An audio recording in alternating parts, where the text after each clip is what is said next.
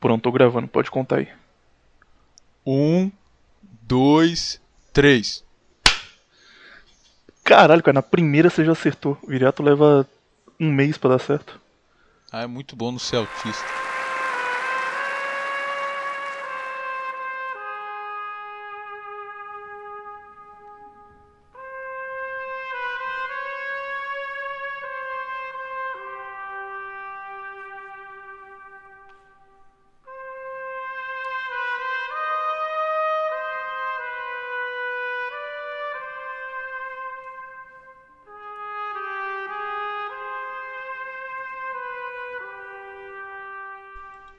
Tem que fazer a apresentação. Ele é, é um pouco cringe, porque eu não faço isso com outras pessoas. É bem, fácil, bem mais fácil fazer sozinho. O que, que é cringe? Cringe é algo vergonhoso. Do inglês Ah, tá. vergonhoso, eu acho. Cringe eu não Perante- conhecia, não.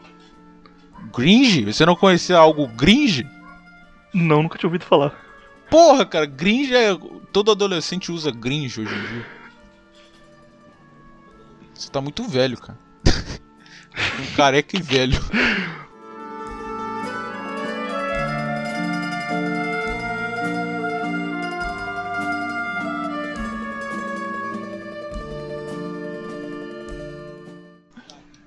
Faz a apresentação aí, cara, senão ninguém vai saber que, quem você tá falando. aí. Você tá falando com a pessoa aleatória da rua. Não, é muito estranho porque nós tá falando. Eu tô eu falando com os ouvidos. Parece que eu sou esquizofrênico. Não, isso é muito estranho, cara. Nossa, eu sempre fico. Eu sempre fico com vergonha, caralho. Ai. Vergonhinha, caralho. A vergonhinha, meu irmão. Calma aí. É que eu não. É, É que eu não tô acostumado, meu irmão. eu não tô acostumado com isso, meu irmão. Você Calma não aí. acredita, mas eu, eu sou.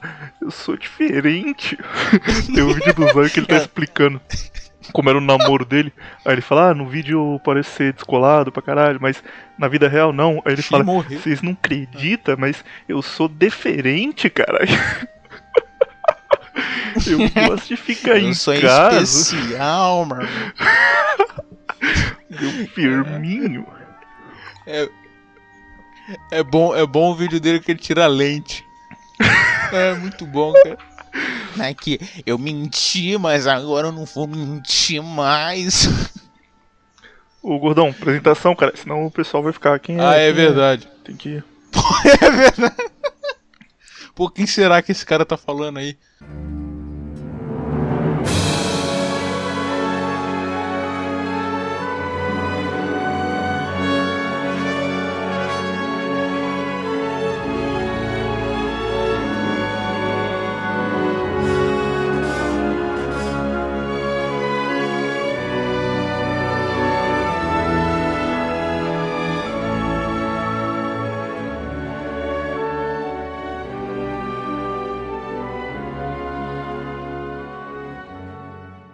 É, salve Neném Pretos aqui pro episódio de Top Filmes, como eu falei, com o William Menefrego. Se apresente o William Menefrego, que ninguém conhece, é o novo cara aí que tá fazendo os podcasts, né? Então eu tenho que apresentar, né? Eu vou divulgar o trabalho dele aí. Ficar E famoso galera, igual o eu. Felinto me chamou aqui pra me dar uma oportunidade. E a gente tá fazendo um- uma aliança. Felinto, Eric Stefano e. e Renan Teves. Vou participar do- dos três aí. A tríplice coroa. Isso daí. Só amor e alegria. Entre os três Só amados. amizade pura e felicidade. A amizade pura e felicidade em Cristo. Aleluia, irmãos. Então é isso. O William que poucos sabem, mas eu sei porque eu sou um desses poucos, que o William fez. Pode falar que você fez curso de, de como é? De cinematográficos? Pode falar, cara, de que senão conto aqui o que, que deu errado pra eu parar. Conta aí, que o William, o William já viu mais ou menos muitos filmes aí na vida dele. Você tem lá o negócio, né, que você fica anotando lá os filmes que você vê? Tem, Tem um quantos ver nesse filmes lá? exato momento aqui, cara. Chama IMDB, se alguém quiser baixar. Internet Movie Database. Todos os filmes já feitos na história estão lá. E aí você pode anotar toda vez que você assiste um. E parece tipo o dia que você assistiu, a nota que você deu e tal. Abrindo agora, ah, deixa eu filtrar Pra tirar séries. Ó, sem contar série, só filme, tenho 1693 Tá, filmes assistidos. Que pariu. Isso dá muito tempo de vida perdido. Cara, Tá por alguns anos eu, eu assistia tipo quatro filmes, cinco filmes por dia, não, não dormia pra ficar vendo filme, que é a época do, do curso. Mas enfim, pra turma saber, turma que não, não conhece essa história, quando eu era jovem, um jovem rapaz, eu gostava muito de cinema, dá pra vocês perceberem pelo tanto de filme que eu já vi. Eu queria ser diretor de cinema. Tipo, eu gostava tanto que a minha memória é uma merda, eu não lembro de coisa que aconteceu uma semana atrás, mas eu lembro a primeira vez que eu vi um filme completo na minha vida, que foi Anaconda, um ótimo filme de terror aí. A primeira vez que eu fui no cinema foi para assistir Como Cães e Gatos 2. A primeira vez que eu vi um filme e achei ele foda e falei, caralho, eu quero fazer isso daí, que foi Taxi Driver. Então, tipo, as poucas coisas que eu lembro são envolvendo o cinema, que, que ficaram na minha mente porque eu gosto muito disso. E aí, quando eu terminei a escola, eu falei, ok, você é diretor de cinema, cara, não tem nada melhor pra fazer. Só que tem um pequeno problema que aqui no Brasil tem cursos de cinema muito ruins, tipo da faculdade de Gramado, que você vai pra faculdade pra ficar transando outros caras e puxando fumo, só isso. E, e fora a faculdade tem cursos de cinema que são bons, tipo aqui em São Paulo tem o Melier, que é famoso, o Belas Artes, que tem em alguns estados do Brasil, só que eles são muito caros, tipo coisa de 30 mil reais, um curso de seis meses, é muito caro. E eles não são faculdade, você não sai de lá formado. Mas é o que você faz. Digamos que o menino Felinto ele gosta muito de animação 3D. Aí ele fala, ó, vou fazer um portfólio de animação 3D. Ele vai no Melier, vai no Belas Artes, ele faz cursos separados sobre isso, então ele faz tipo modelagem 3D, ele faz um curso de animação Flash, faz vários cursos assim. Aí ele junta e fala, olha, eu tenho esses seis cursos que me tornam apto a fazer uma animação. E aí ele é contratado por uma empresa que, que cuida disso. E você meio que monta a sua, a sua. Você monta o seu currículo com os cursos que você consegue fazer. Só que eles custam 30 mil reais, esse é o grande problema. Então o jeito que eu encontrei de fazer eles era por edital, que basicamente eles abrem tipo 50 vagas e 10 dessas vagas são pagas pelo governo. O governo investe nisso acreditando que no futuro vai trazer um, um retorno para a cultura do Brasil, então eles gastavam uma grana para bancar pessoas estudando lá. E aí vai ter um curso, por exemplo, de roteiro. E aí eles falam, olha, temos 10 vagas aqui que são edital. E aí você vai lá e manda um roteiro, eles colocam um e-mail, você manda um roteiro, recebem centenas de, de roteiros, milhares talvez, e eles escolhem os melhores e você recebe um outro e-mail falando, olha, parabéns, você foi escolhido e você ganhou esse curso aqui. E aí você consegue fazer esse curso. O problema é que muita gente se inscreve, é difícil passar e envolve muito QI, tipo, os caras mais famosos, eles sempre vão ganhar isso daí. E, e você fica numa aflição foda, cara. Você manda um negócio e fica tipo quatro meses esperando a resposta, é horrível. Mas eu fiz alguns cursos graças a isso aí, sem gastar dinheiro e, e passando por edital. O dia que eu desisti de fazer, agora avançando um pouco aí na história, eu tava fazendo curso em um lugar que era muito longe da minha casa. E tipo, eu saía de lá 11 horas da noite, eu chegava em casa 1 e meia da manhã. Era longe pra caralho, mas eu ia todo dia e ficava mó feliz. Caralho, eu quero muito fazer isso, cara, eu quero fazer cinema. Eu gostava tanto de cinema, quando eu vi Taxi Driver a primeira vez, eu passei tipo uns dois meses assistindo Taxi Driver todos os dias em looping, todo momento que eu tava acordado. Tipo, eu chegava da escola, colocava Taxi Driver e eu ficava pausando as cenas e falando, tá bom, essa cena aqui, que ele tá falando sobre a chuva, a câmera tá de cima. Por que será que a câmera tá de cima? Tem algum significado isso daqui? E a forma como dá um close ali nele. Por que o close foi desse lado? Por que não foi de outro ângulo? E a narração, será que isso aqui tem impacto no, no roteiro? Tipo, eu ficava maluco vendo Taxi Driver no mudo, prestando atenção em detalhe que eu queria entender como aquilo funcionava. Aí, beleza, tava lá feliz. Ah, vou, vai dar tudo certo, serei um cineasta top, top do Brasil. E tinha um cara que eu gostava muito, muito. E ele foi dar um, uma palestra lá. E, e, alguns caras eu admirava, eles eram meio desconhecidos. Tipo, Peter Biostorff, que faz é, filme B de terror. E eu sabia que esses caras não, não tinham muito sucesso porque eles faziam um filme B. Mas esse cara, ele era muito grande e, tipo, idolatrava ele. Eu falava, putz, esse cara é foda e um dia eu quero ser igual a ele. Aí ele chegou, começou a falar sobre o que ele tinha feito no passado, tal, que ele tinha sido diretor, tinha produzido coisa na TV, contou como foi a história dele. E aí no fim, alguém perguntou o que ele estava fazendo da vida hoje em dia, se ele vivia de cinema, porque ele não lançava nada. E aí ele falou pra gente: "Não, não, é que eu tive que procurar um trabalho mais estável e hoje em dia eu sou câmera da TV Senado. E aí eu não posso produzir mais tanto". E eu fiquei: "Caralho, cara, esse cara aqui, que tipo, eu sonho um dia ser próximo do nível de genial que ele é". Ele é câmera da TV Senado. Que, que tristeza. Olha o que é o cinema no Brasil, como você não dá certo fazer isso, isso aqui.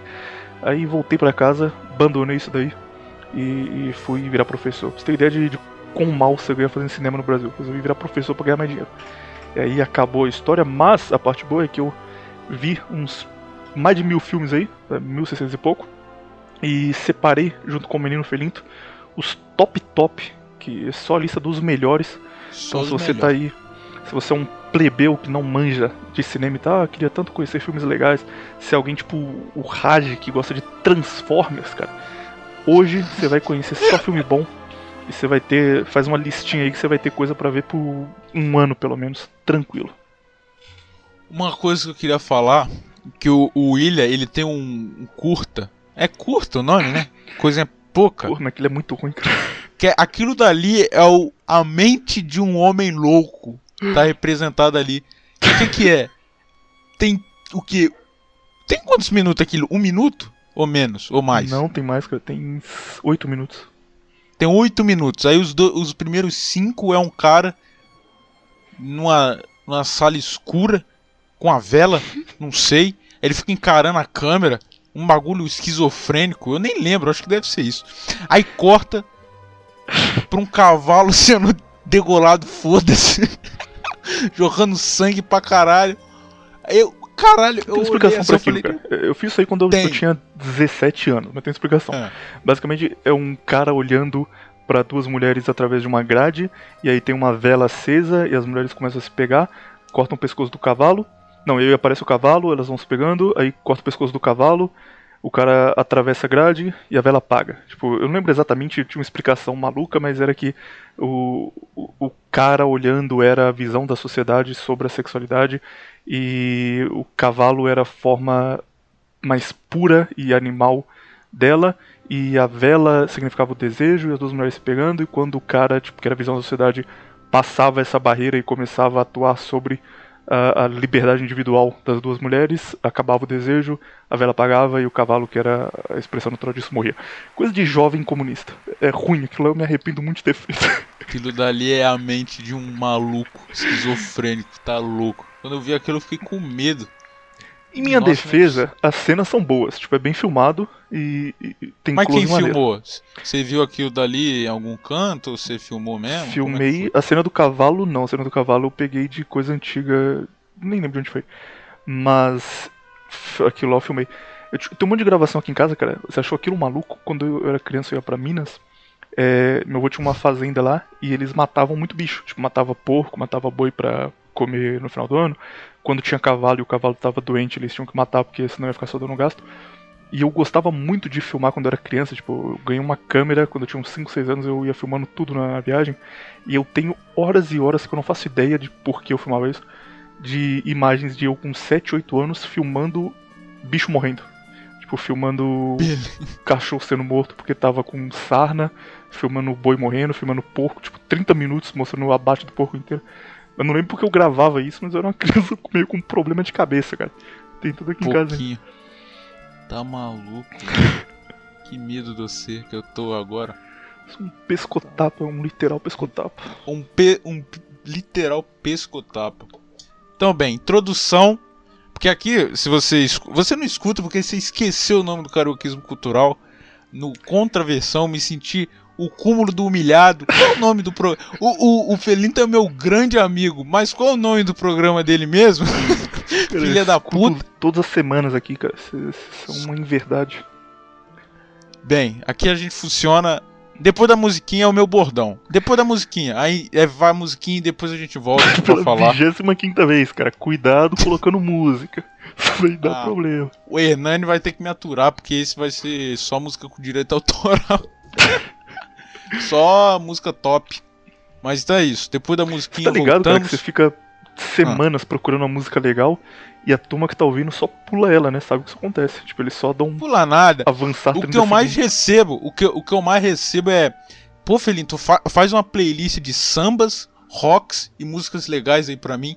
Pô, eu sou literalmente okay. um cara musiqueiro profissional. Ok, se, se, se esse golpe te ajuda, beleza. eu fazia isso com minhas contas, entrava em três contas diferentes minhas no, do YouTube ficar comentando. Boa Nossa, você é muito bom com músicas, Felinto. Faça playlists. Boa, Sino. Vamos pra música aí agora. Vamos aí, cara. Depois da música a gente volta.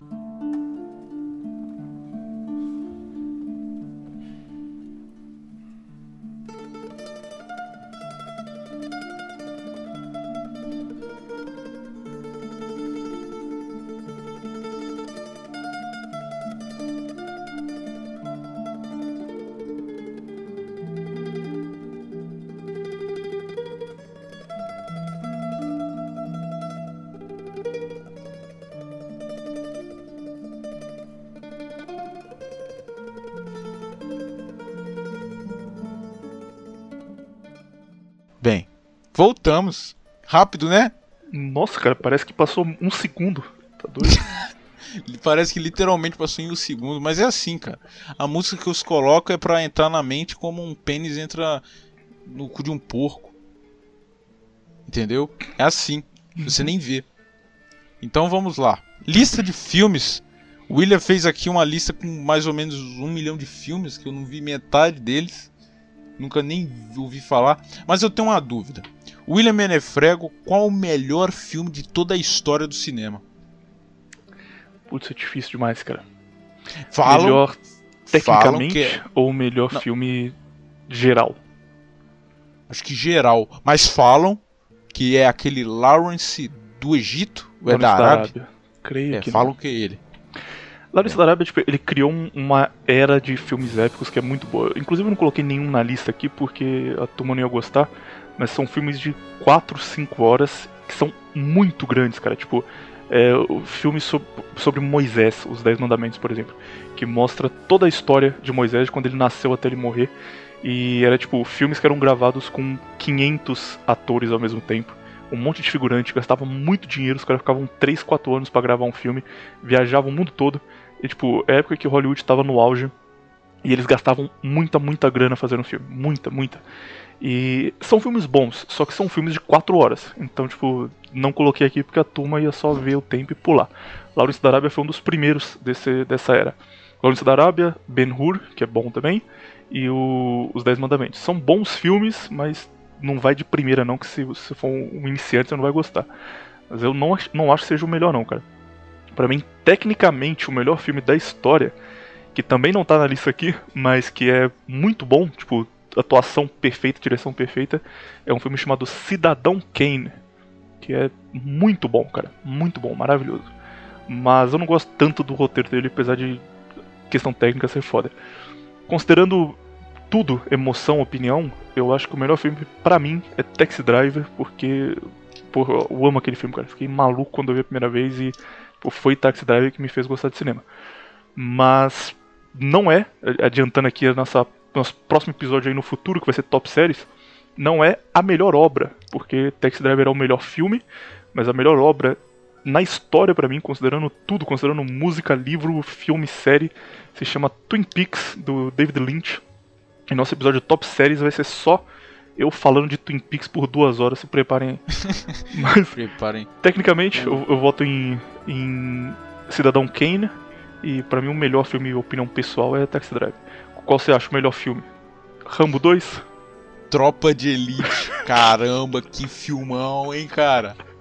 Tropa de Elite. Cara, foi, é o único filme que eu já assisti umas 10 vezes. Eu todo mês eu tento assistir Tropa de Elite, porque é muito bom. Tropa de Elite tem um negócio bom, cara, que o cara que fez ele, ele é esquerdista pra caralho. Que é o É Padilha. o Padilha, isso. E, e o ator também, o Wagner Moura, um puta comunista. E eles fizeram Tropa de Elite como uma crítica à polícia no Rio de Janeiro. Então, tipo, a ideia deles é falar, não, vamos mostrar os policiais sendo violentos pra gente passar a mensagem de que o problema não está só nos bandidos, que a polícia é tão problemática quanto eles, porque a polícia tortura as pessoas e tal. E fizeram isso pra passar a mensagem, claramente, na cabeça deles ia dar certo. Só que o povo viu o Capitão Nascimento e falou: caralho, que foda, velho. Esse cara é muito bom, ele é um herói. E o Capitão Nascimento virou um herói do povo brasileiro, sendo que era pra ele ser um vilão. Que era as pessoas olharem e falarem, ai, que horrível. É, Ai, olha como a polícia é violenta. E Eu? foi o contrário. Não, eu, cara, quando eu era pequeno eu assisti esse filme, eu fiquei, sim, uns dois anos falando que eu queria, do, que eu queria ser do Bop e vendo filme, do, vendo documentário, é, musiquinha do Bop, can, canto. Puta, eu acho cara, que eu... você não lembra disso por, por ser literalmente uma criança. Mas quando ah. Tropa de Elite foi lançado, cara, foi um, uma febre, foi a última febre do cinema nacional, que tipo, você ia no, no camelô e eles vendiam Tropa de Elite 1, 2, 3, 4, 5, 6, 8, e, e basicamente, tipo, tinha um Tropa de Elite 1, que era o filme normal, e aí os outros, eles vendiam um DVD pirata, que era uma compilação de matérias sobre o Bop. Aí passava, tipo, o Cidade Alerta sobre o Bop, eles falavam Tropa de Elite 3, era uma matéria sobre a invasão de favela do Bop, coisa assim. Completamente. E, e, começou a ter paródia. O show do Tom fazia um bagulho do Boff de Elite, que era ah, é. paródia com isso. E, e, era tão grande, cara, que eu lembro que, tipo, na escola eu tava na quarta, quinta série, a gente brincava de tropa de elite. E a brincadeira era basicamente segurar o amiguinho, dar tapa na cara dele e falar que ia matar ele se ele não falasse um negócio que não existia. Tipo, ele ficava, não, cara, o que, que você tá falando? Isso é só brincadeira. Brincadeira, o caralho! Dava um soco no estômago. Era isso, nossa brincadeira sadia da época. Sadia. Elite foi, foi bom mesmo, é verdade. Cara, só sei que é o. O 2 é um pouco ruim. Mas é bom, o dois, mas é como ruim. o primeiro não deu certo, eles falaram, não, no segundo a gente vai fazer oficialmente a polícia ser vilã. É, tipo, ele fez tudo que era possível pro Capitão Nascimento ser alheio à polícia e a polícia ser a grande vilã do negócio. Aí ficou ruim, ficou comunista querendo passar mensagem social foda. Mas o primeiro é bom demais. Mas é o seguinte, vamos começar com filmes nacionais. A gente divide em Sim, categorias aqui. Essa foi a minha intenção, ter falado Tropa de Elite. Eu sou, eu sou um apresentador, cara. Eu preciso. Tem é um showman, cara. É literalmente o cara, Emílio Surita do Brasil. Ah, isso é muito. E o Guts, porque o William, o William, ele tem essa porra de eu sou literalmente o Guts, mas quem é literalmente o Guts sou eu, para quem não sabe. Não, você Podem... é o Guts criança, eu sou o Guts adulto. Não, não, meu. Não, eu creio que não, cara. Creio que não. Você é literalmente o. Você sabe quem você é? Você é literalmente alguém que eu não sei. Mas eu sou literalmente o Guts, cara. Você é literalmente, você é literalmente o Chaves. Guts, literalmente o Chaves. Da Vila dos Chaves, cara. Eu sou literalmente o Guts. Grande, bonito e cheiroso. Tá maluco, é muito bom ser o Guts. E o Crocop também. Sai Ele fora, o Crocop fica... sou eu, já tomei já sei faz tempo. Crocop sou literalmente não, não. eu. Cara. cara, eu via o Crocop baixando no, no Emule, no Chariza, e, e, você nem tava nascido ainda, eu já tava vendo o Crocop. Não vem Ah, não. mas isso daí é. Isso daí é argumento de. Daí não vem com esses argumentos aí ad hominem.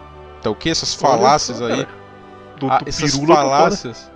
Essas falácias aí suas, porque eu literalmente já maratonei todas as lutas do Crocop no Pride, no K1 e no UFC. E no Heiser, que ele também lutou no Heiser. Então, e já vi todos os documentários em croata. Eu nem sei uma palavra em croata, mas eu, eu assisti duas horas de Crocop falando o que eu não sei, porque eu amo aquele homem. Aquele homem é tudo para mim, minha religião é, é Crocop. Filmes nacionais. Filmes nacionais. Quer Ó, começar por qual?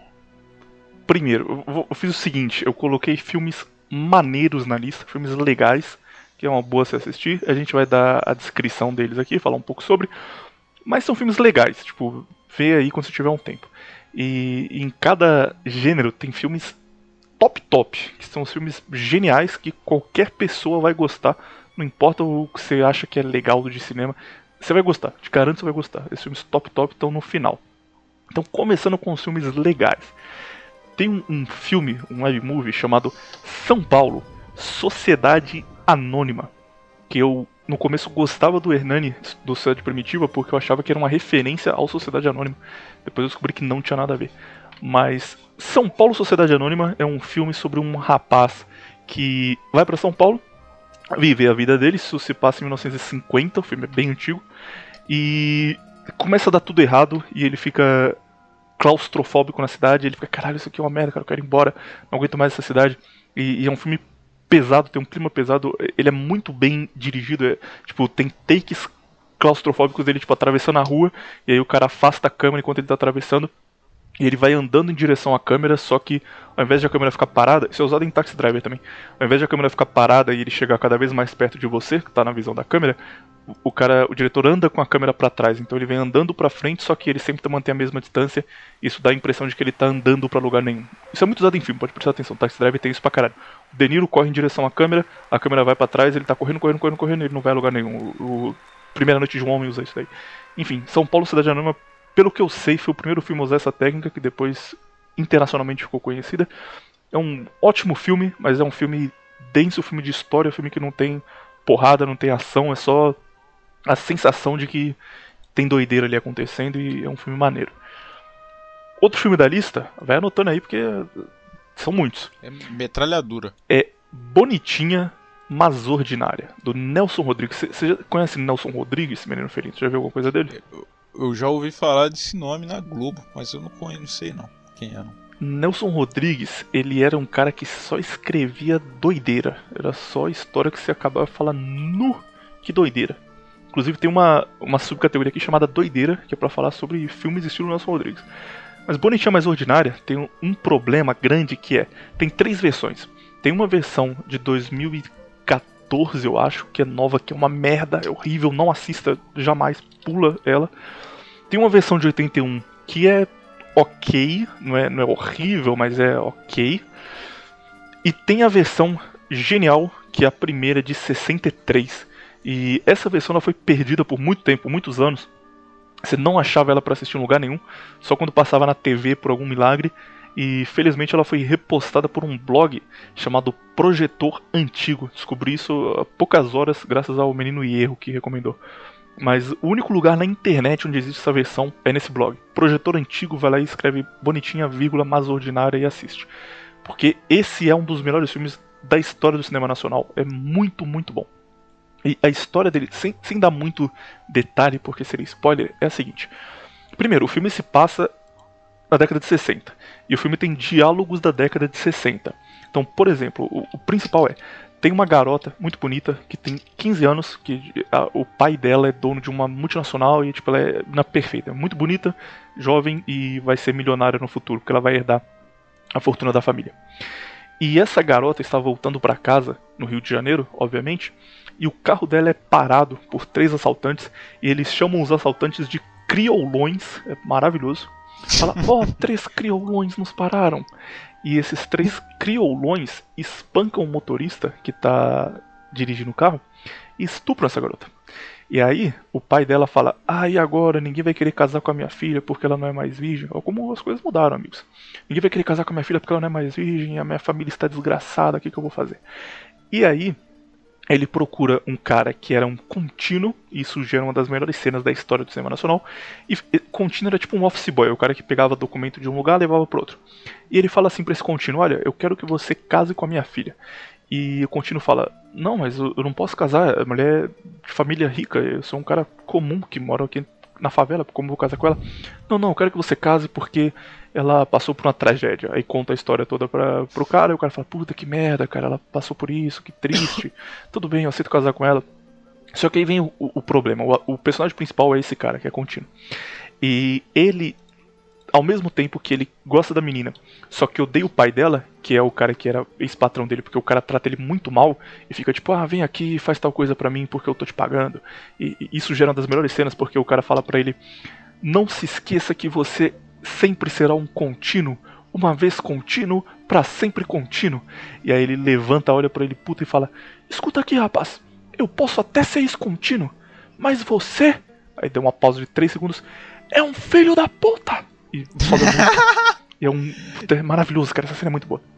Enfim, aí o cara tem esse problema porque ele gosta da menina, mas ele odeia o pai dela, porque o pai dela ficou humilhando ele. E ao mesmo tempo tem uma vizinha dele, que é a Threadwife padrão, que ele adora essa vizinha, ele gosta muito dela desde criança, e ele fala, ah, queria tanto ter uma chance com a minha vizinha, e ele fica, o que, que eu faço? Eu aceito casar com essa menina aqui de 15 anos que odeio o pai dela, mas eu vou ter uma vida top e ser rico, milionário no futuro, ou eu caso com a minha vizinha, que tem 20 e poucos, mas eu gosto mais dela, ela tem mais a ver comigo, tem mais a minha cara, o que, que eu vou fazer da minha vida? Isso é só o básico, cara, não vou dar detalhe porque é, é inacreditável, você acaba e você fica assim, o que, que, que eu assisti aqui, cara? O que, que foi isso? Tipo, que doideira foi essa aqui. Mas é muito, muito bom. Bonitinha, mas ordinária. Só que atenção, vê o primeiro. O segundo é muito ruim. O segundo é porno chanchada, pula fora. E o terceiro é das piores coisas. Que quem participou daquilo tem que ser preso. Quer dizer, não porque tem a Leandra Leal. A Leandra Leal é uma boa atriz. Mas o, o terceiro é horrível, cara. Não assista. Esquece que aquilo existiu. Primeiro, top top. Tem um filme nacional bom aí? Ou a gente pode continuar a lista aqui? Você já ouviu? Esse foi um, um filme que eu assisti por recomendação de Sociedade Primitiva Hernani Carreira, Companhia Limitada, que é Morto Não Fala. Porra, Você já- pra caralho. Ah, vai tomar no seu cu. Esse Você é não ruim, sabe. cara, desculpa, não, não. Esse filme é Eu bom. sei que o Hernani adora porque- esse filme, se o Hernani Não. ouvir isso aqui ele vai ficar Não. bravo comigo. O Hernani fala desse filme todo, toda semana. Ah, esse filme é muito bom, Irving. Como esse filme não ganha um Oscar, olha só que filme. Porra, é muito ruim, cara. É Não. muito ruim. Tem uma coisa que é ruim, que é o algumas atuações e os efeitos Ó, especiais as que atuações realmente é são uma ruins, efeitos especiais horríveis, tipo, efeito especial de Os Mutantes Caminhos do Coração, tá ligado? É aquele nível É. de efeito especial. O roteiro não desenrola, é tipo, com cinco minutos você já entende o que tá acontecendo e continua naquilo. E tipo, o principal do filme é que o cara, ele ele tá, ele é um legista que ele fala com os mortos. E aí ele consegue, tipo, chega um cara lá, ele fala assim: "Ah, falei pra você que era pra você parar de traficar". Aí o cara fala: "Porra, você me falou, mas eu não acreditei, agora eu tô fudido". É, agora eu espero que você não vá pro inferno. E tipo, o, o principal é que o cara, ele é legista, ele consegue falar com os mortos, não tem explicação pra isso, que é legal, é meio Lovecraft. Só que, tipo, isso é só o gancho pra acontecer o principal do roteiro, que é a mulher dele se- querer se vingar dele depois de morrer. E aí vira um filme de terror padrão, com o fantasma chegando lá e colocando medo na casa dele, judiando dos Mas filhos dele. William, mas William, isso E não daí aproveitam a é... melhor parte do filme, cara. Mas isso daí é o quê? Por isso que é bom ser ignorante, porque você vê uma merda dessa, você ama. O cara que é muito inteligente, que vê filme pra caramba e entende, ah, o roteiro tem que desenrolar, a câmera. Ele não vê as, as minúcias de um filme horrível que são. que é. que fica bom. Esse é um. um- um- Você me entendeu? Eu não tenho palavras pra. então, por isso que é bom você ser burro, ser gadernal igual o Hernani, igual a mim, porque você vê um filme desse, esse filme é maravilhoso. O cara fala com o morto, cara. Você fala com o morto? Você não fala, o cara do filme fala, cara. Isso é literalmente. Isso é muito bom mesmo, cara. Ele falar com o morto é a melhor coisa do filme. É uma pena que eles abandonam e viram um filme de fantasma. Mas se continuasse, ia ser maravilhoso. Ah, muito bom, cara. Eu acho esse filme muito bom, merece um Oscar. Se você gostou dele, cara, tem um filme da Sandy de terror, eu não lembro o nome agora, mas ele saiu lá pra 2011. Foi o primeiro filme que eu vi em HD na minha vida. Você vai gostar bastante, fica no mesmo estilo. Tipo, fantasma, Sandy sendo uma bruxa. Procure aí que você vai gostar. Mas eu, eu não gostei muito não. Sendo honesto aqui. Eu ia falar sobre um filme, mas eu vou deixar ele pra os filmes de terror, que é filme de terror, mas indo além do que a gente. Quer dizer, continuando o programa, né? Você quer falar mais alguma coisa do Bonitinha Mais Ordinária? Não, acabou. Mas filme nacional tem mais ainda, cara. Calma aí. Tem, tem sim. Falar. Não, quer dizer, fala você que eu não conheço o filme. É o Lobo Atrás da Porta. Putz, isso é maravilhoso. Existe um caso famoso aí no Rio de Janeiro chamado A Besta da Penha. Isso foi foi no linha direta, é um caso grande de uma mulher que fez um negócio muito cruel. Não vou falar o que é porque é um spoiler. Mas ela fez um negócio muito cruel e ela ficou famosa na época porque basicamente ela cometeu um crime horrível e ela se entregou e falou: "Ah, eu fiz porque o cara mereceu". E ele falou: "Como assim, cara? Mas nesse nível?" É, ele mereceu. E contou a história dela e foi presa e, tipo, completamente de boa, sabe? Ela não, não tentou justificar, falando, não, mas eu fui abusada. Não, ela só falou, ah, fiz porque eu quis e porque esse cara merecia isso daí.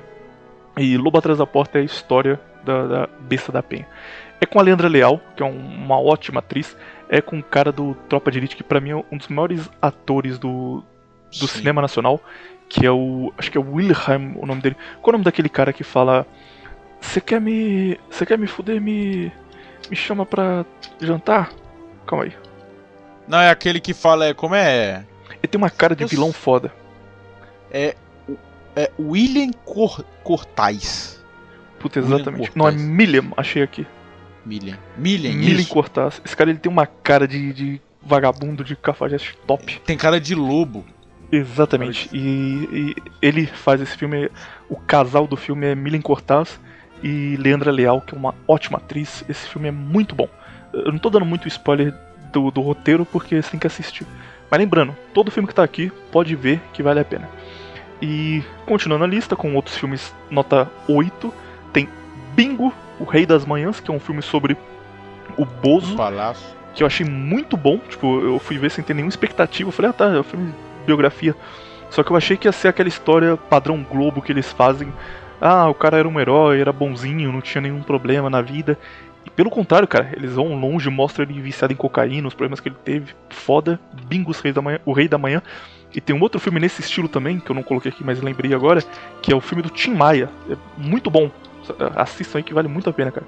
É a mesma coisa, você vai ver com expectativa de, ah tá, vai ser filme do Tim Maia, um gênio e tal. E realmente foi muito bom.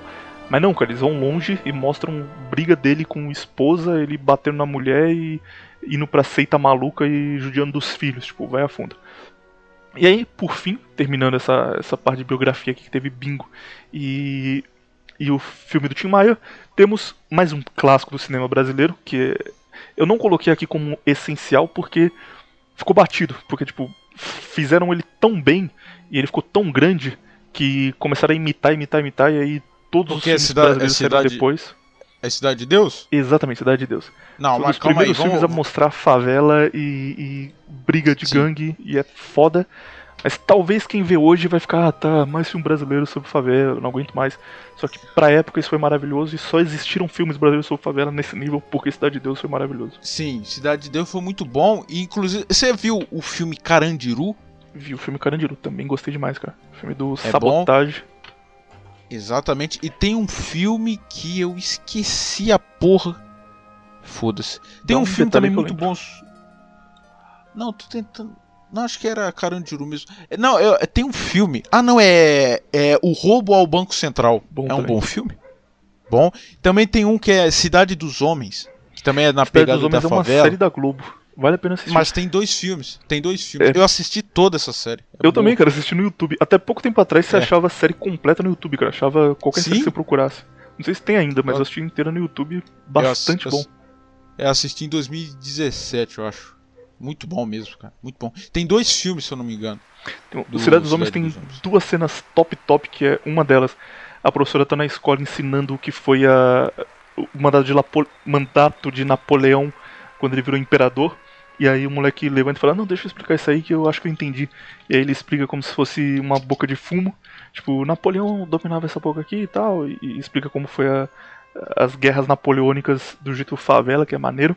E uma outra nota 10, cara, que é o humor de alta qualidade, que é o, o Acerola triste porque a namorada terminou com ele. Aí ficam falando, ô Acerola, vamos lá no baile funk. Aí ele, ah não, não quero ir não, cara, não quero ir não, quero ficar em casa hoje, tô mó triste. Não, vamos lá, cara, você vai curtir.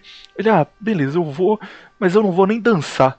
E aí corta a cena, ele tá com um fuzil na mão, apontando assim pra cima e dançando funk. Cara, Muito bom, cara, aquele- ótimo. Cidade cara, dos Homens é bom mesmo. Boa lembrança Sim. aí. a, a- o programa é legal o, a série né que foi feita porque tipo assim é desde eles pequeno eles vão crescendo na favela. Cara é muito bom. E aquilo dali tem coisa que acontece ali que eu, que eu acho que com certeza aconteceu realmente da vida real tipo gente morrendo. Cara eu acho isso muito eu achei muito foda essa série cara. Gente morrendo já aconteceu alguma vez na vida real, cara. não isso daí agora você me pegou. Literalmente já aconteceu. E bem falamos sobre esse agora pra falar sobre o Cidade de Deus, que é um puta de um filmão.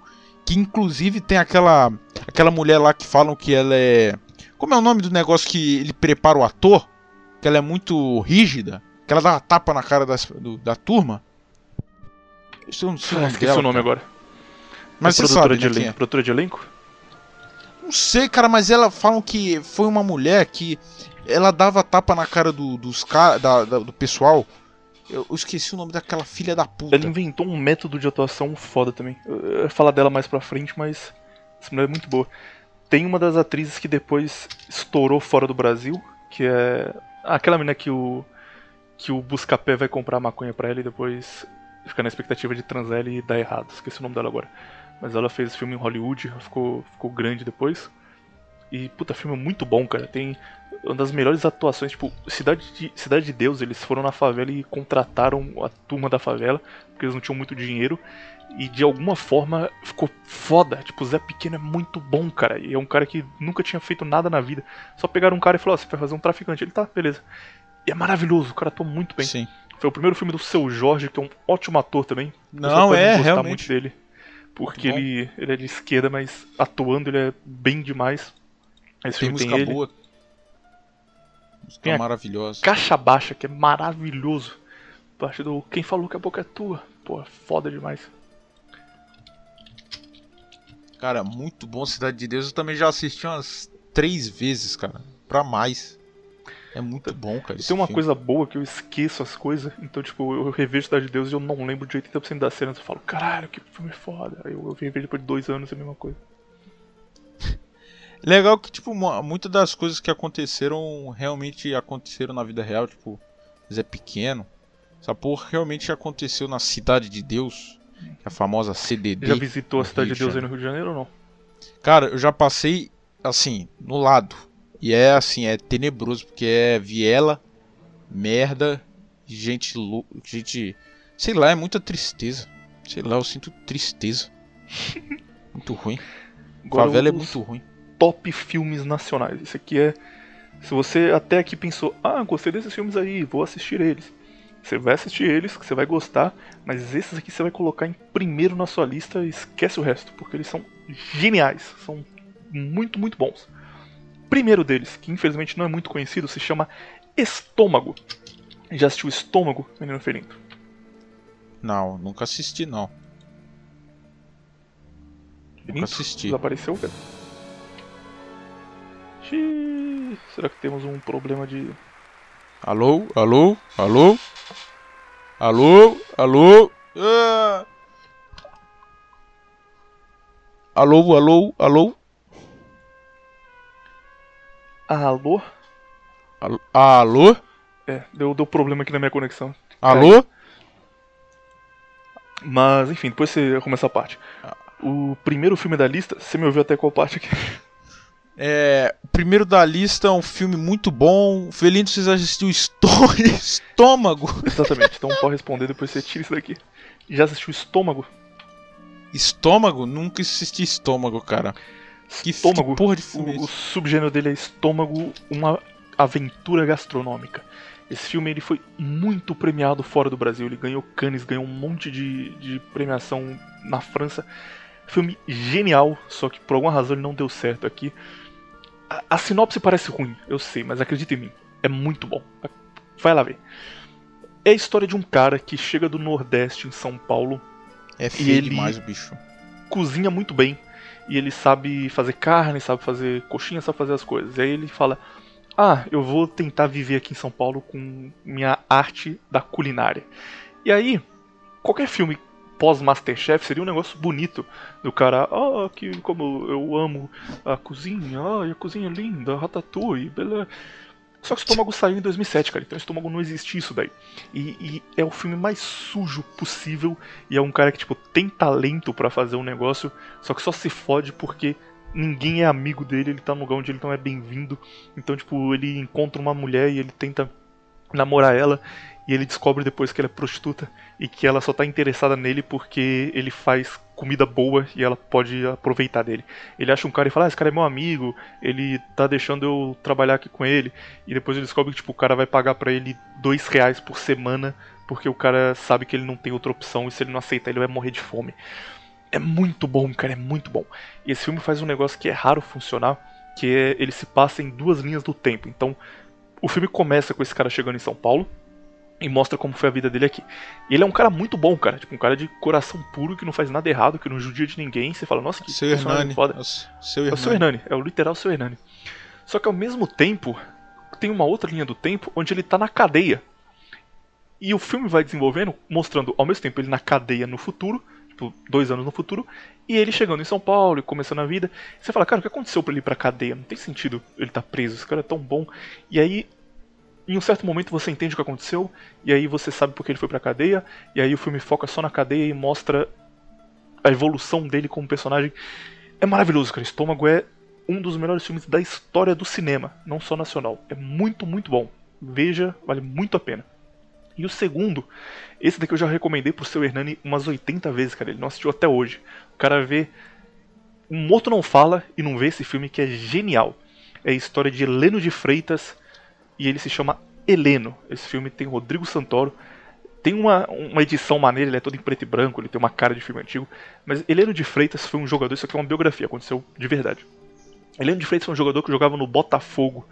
E ele era muito bom. Tipo, o povo fala que ele era o melhor jogador do mundo na década de 40 e 50. O cara jogava muito, ele era artilheiro de todo o Campeonato Carioca, jogava muito, tipo, a torcida do Botafogo amava ele.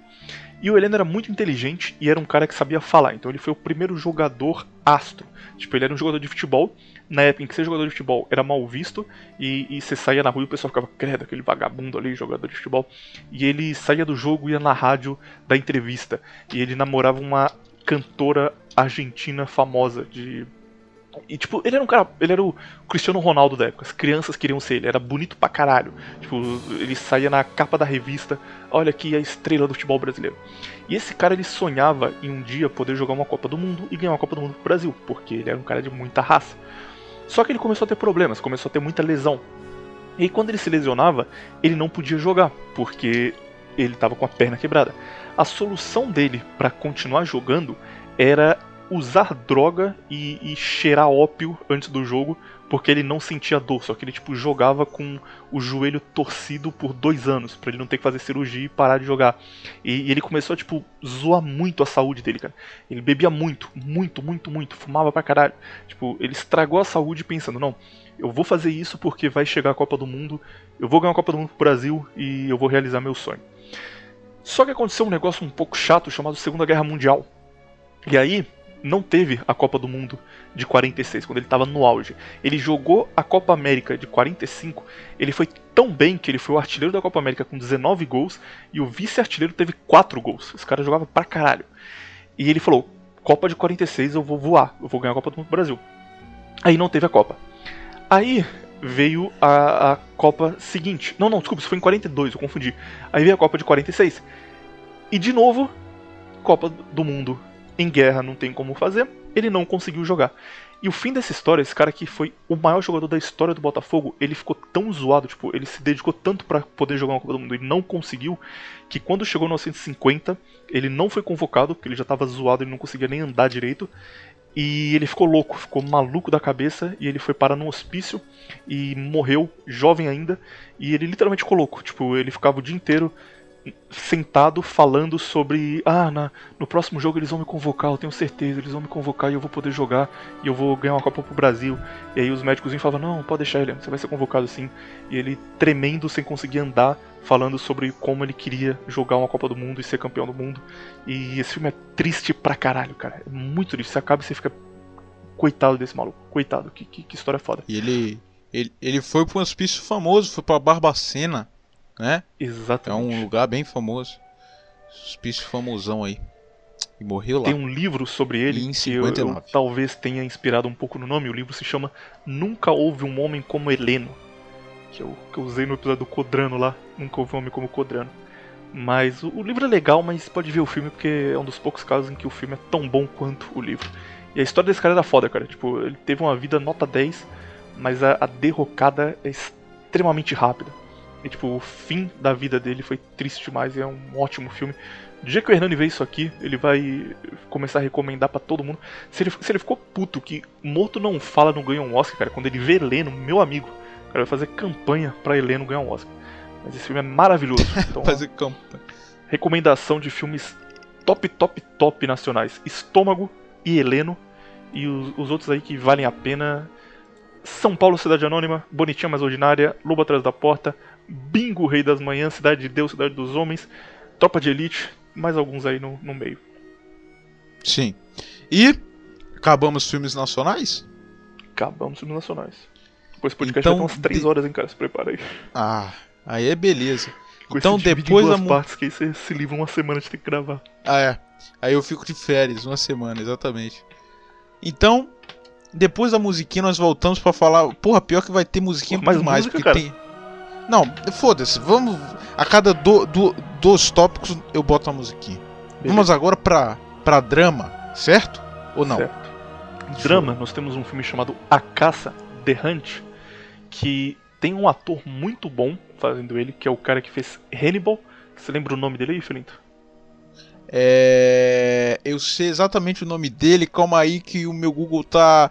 É. Mets Mikkelsen, que é um cara bonito pra caralho. Eu. Eu me apaixonei por esse cara. Muito lindo. Shed. ele fez Hannibal, a série Hannibal que ficou famosa também. Ótimo, ótimo ator. E A Caça é a história de um desse rapaz que era professor de uma escola primária, dava aula para criança. E aí um belo dia, uma menina de uns 6 anos chega e fala: "Olha, o professor abusou de mim. Ele é pedófilo". E aí todas as outras crianças começam a falar a mesma coisa: "Não, de mim também, de mim também, ele é pedófilo mesmo". E toda a comunidade em que ele vive se vira contra ele e, e começa a caçar ele, a imprensa vai atrás dele e ele vira um, a pessoa mais odiada do estado. E ele jura que ele não fez nada e que é tudo mentira e que a mini capivara hipergâmica está enganando a turma. Ele fala: Não, isso é mentira, isso é mentira. E a caça é, é a história de se ele está mentindo ou não. Esse filme tem um final aberto, um final que não responde a questão. Então você assiste ele e termina tomando a sua própria decisão. Mas é um bom filme e é tão bom que fez esse cara depois ir para Hollywood fazer séries e filmes maiores. É um ótimo filme de drama e é tipo. A definição de drama é esse filme aqui, cara. The Hunt em inglês. Não, eu vou irei assistir The Hunt. Não assisti, mas pelo visto parece muito bom mesmo, né? Um outro, esse aqui é curtinho, não vou falar muito não, porque é famoso. Beleza Americana, American Beauty, com Kevin Spacey. É a história de um, um senhor de idade, Kevin Spacey. Senhor de idade não, ele tem tipo 40 anos. E ele vê que a vida dele tá uma merda e que a mulher dele não respeita ele, que a família dele não gosta dele, e que ele tá feio e, e tá gordo. Ele fala, cara, quer saber? Eu vou meter o shape. E aí ele começa a treinar para meter o shape, começa a, ser mais shed. E enquanto ele faz isso, ele tenta conquistar a, a, a amiga da filha dele. Tem tipo 17 anos e ele já tem 40. E aí começa muito simples a história de um cara que decide mudar de vida quando ele já, já está na, entrando na terceira idade, só que expande para muita coisa e mostra como é a vida na, na, no bairro onde ele mora e a relação com o vizinho dele e os problemas que ele tem em casa com os filhos e ótimo filme, mas é muito conhecido, cara. A Beleza Americana passava na, na TV todos os dias. Então, caso você não vê, não viu, vale a pena, mas é bastante conhecido. Mais um aqui, um drama. Daqui a pouco você já manda o seu. Esse aqui é top demais, cara. Mais um filme não muito conhecido. Adeus, Lenin. Eu assisti na escola. Sério? Puta que foda, cara. Foi o meu professor de, professor de geografia passou esse filme. Então eu vou só dar o, dizer... o, roteiro e você, você explica o que você achou, beleza? Não, mas já esqueci já. Não é um que é a queda da União Soviética e eles estão tentando lidar com isso? É o seguinte, ah, o então roteiro dele é muito bom, cara. Eu gosto dele porque a ideia principal, o argumento é maravilhoso. É o seguinte, o cara, ele tem uma mãe já de idade, tipo, a mãe dele tem uns 50 anos, e ele mora na Alemanha Oriental, na Alemanha comunista. E a mãe dele é apaixonada pelo Partido Comunista. A mãe dele fala com orgulho que o, o pai dela foi um dos caras que fez a revolução e que ela tem vários títulos diferentes e que ela ama o Partido Comunista. E o Partido Comunista é a melhor coisa que já existiu. E ela odeia o capitalismo e ela quer que os netos dela cresçam em um mundo comunista porque não existe nada melhor do que o comunismo. A mãe dele é apaixonada por isso. Aí, a mãe dele sofre um AVC e fica internada um mês em coma. Quando ela volta do coma, os médicos falam: olha, ela não pode ter nenhuma mudança de humor. Se ela ficar muito feliz ou muito triste, qualquer coisa, ela vai morrer. Então você toma cuidado porque sua mãe tá nos últimos dias dela. Você cuida dela bem aí. Aí o cara, não, pode deixar, eu vou levar ela pra casa e vou cuidar dela. Leva ela pra casa. Quando eles chegam em casa, no mesmo dia, a Alemanha Oriental cai e o capitalismo chega lá e o muro de Berlim foi derrubado e, e começa a ter propaganda da Coca-Cola na TV e o hino muda e vira tudo uma Alemanha unificada. E ela era uma mulher que gostava muito de política, então ela quer saber o que está acontecendo no país. E o filme é esse cara, que é filho dela, tentando esconder que a Alemanha comunista que ela gostava não existe mais. Ele tem cenas meio de comédia legais, tipo, é, ela tá deitada na cama e aí bem na frente da cama dela tem uma janela e nessa janela eles colocam um, um outdoor da Coca-Cola. E esse cara fica arrumando um jeito de tampar o outdoor da Coca-Cola pra ela não ver. É, não existe mais o jornal comunista na TV, porque acabou. E aí ele dá um jeito de achar fitas VHS antigas que tem, tipo, edições de 1970 do jornal. Aí ele coloca pra ela assistir e fala: Mãe, vai começar o jornal. Aí entra, ela fica: Peraí, mas essa roupa é antiga, não é? Ah, não sei o que aconteceu, não. Acho que eles estão é, usando roupa antiga para comemorar alguma coisa. Fica, fica procurando café café Exatamente. da... Aí o cara começa no jornal, olha, a Iugoslávia declarou tal coisa. E aí, tipo, depois ela começa a falar, ah, eu quero tomar o leite do partido. Ela, não, pode deixar, eu vou arrumar pra você. Aí ele vai no mercado e só tem leite de marca capitalista. E fica, caralho, cara, onde eu acho leite antigo que o partido dava? Aí ele tem que ir no mercado negro pra achar café comunista. Aí, tipo, ele acha uma lata de feijão que era do partido antigo, compra feijão no mercado e coloca na lata pra ela não perceber. E, e é basicamente o cara larpando que o comunismo ainda existe e que a Alemanha Oriental tá de boa. E é bom, cara. Esse teor político é só de fundo, tipo, não é um filme sobre política de jeito nenhum. E é um filme familiar, legal demais. É, tá como drama aqui, mas ele tem cenas de comédia maneiras. É um ótimo filme com um contexto político por trás. Sim, Quando você assistiu, você lembra? bom. Você gostou pelo menos? Ou... Cara, eu lembro que foi o seguinte, professor de geografia. Professor de geografia era legal. Eu sempre tive professores muito legais. Pelo menos nas áreas que tem professor chato, né? Que é geografia e história. Pelo menos no do, se, do sexto ao nono ano eu tive professores muito bons. Né? É, e ele passou esse filme pro professor de geografia, passou esse filme pro, pra fazer um trabalho pra gente. Ah, o que você achou do filme? Que o tema era comunismo, né? E tudo mais. Eu gostava do tema na época, eu era pró Bolsonaro, cara. Porra, Bolsonaro na veia, eu ficava. eu- então eu era vidrado com essa porra de comunismo, capitalismo, né? E aí eu, eu vi esse filme. Eu vi um pouquinho, eu vi acho que 30 minutos desse filme. Mas eu lembro que eu vi ele, pelo menos 30 minutos. Mas eu não tenho. Tem uma, tem uma parte que eles estão na balada, não tem? Eu lembro coisas assim. Não Tipo- lembro. Provavelmente tem, mas eu não lembro dessa parte exata não. Então, é, é- são coisas assim. é, são algumas cenas que eu lembro que tem gosta do café, do feijão. Mas eu não, eu não me lembro dele, não. Muito, não. Mas é um bom filme. Pelo que eu vi, é mesmo bom. É, realmente recomendo. E sua indicação agora, filme de drama, tem alguma maneira aí pra turma? Cara, filme de drama. Pô, pra pessoa ficar dramática, eu não, não conheço drama nenhum, cara. Nunca vi nenhum drama. O único drama é minha vida, porque eu sou sad boy. Continua a minha lista aqui, então tá, tá perto do final. Mais um, maneiro. Garota Exemplar. Garota Exemplar. O. o- Ca- Qual é o nome do cara que fez o Batman? Bom que você lembra os nomes, eu esqueço todos. Ben Affleck. Christian Bale. Não, Ah, Ben Affleck, o novo Batman ruim. O Ben Affleck Horrível. se casou com uma mulher que escrevia uma série de livros chamado Garota Exemplar, contando. Era tipo uma série de, de livro. Tipo Crepúsculo, sabe? E fazia sucesso e tal, e ela parecia uma mulher muito interessante, muito bonita, muito inteligente. E de novo, esse filme faz o que o estômago faz de se dividir em dois momentos. No primeiro momento eles estão se conhecendo e tá tudo bem, eles são um casal perfeito e se adoram. No segundo momento, ela desapareceu no futuro e ele tem certeza que ela desapareceu para tentar incriminar ele de um crime que ele não fez. Todo mundo em volta deles acha que ele é o assassino e fica, olha só, esse cara matou a garota exemplar, esse cara é um assassino. E tem várias pistas pela casa que fazem entender que ele matou ela mesmo. Tipo, mancha de sangue dela encontrada no chão, é, relato dela sendo espancada pela, pelos vizinhos. E os vizinhos não, ele batia nela toda noite, a gente via isso.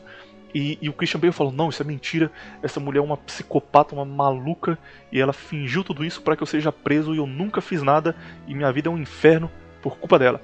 E aí vai voltando pro passado e fala, cara, como assim? Eles estão tão bem no passado e, e no futuro tá essa merda? O que, que tá acontecendo?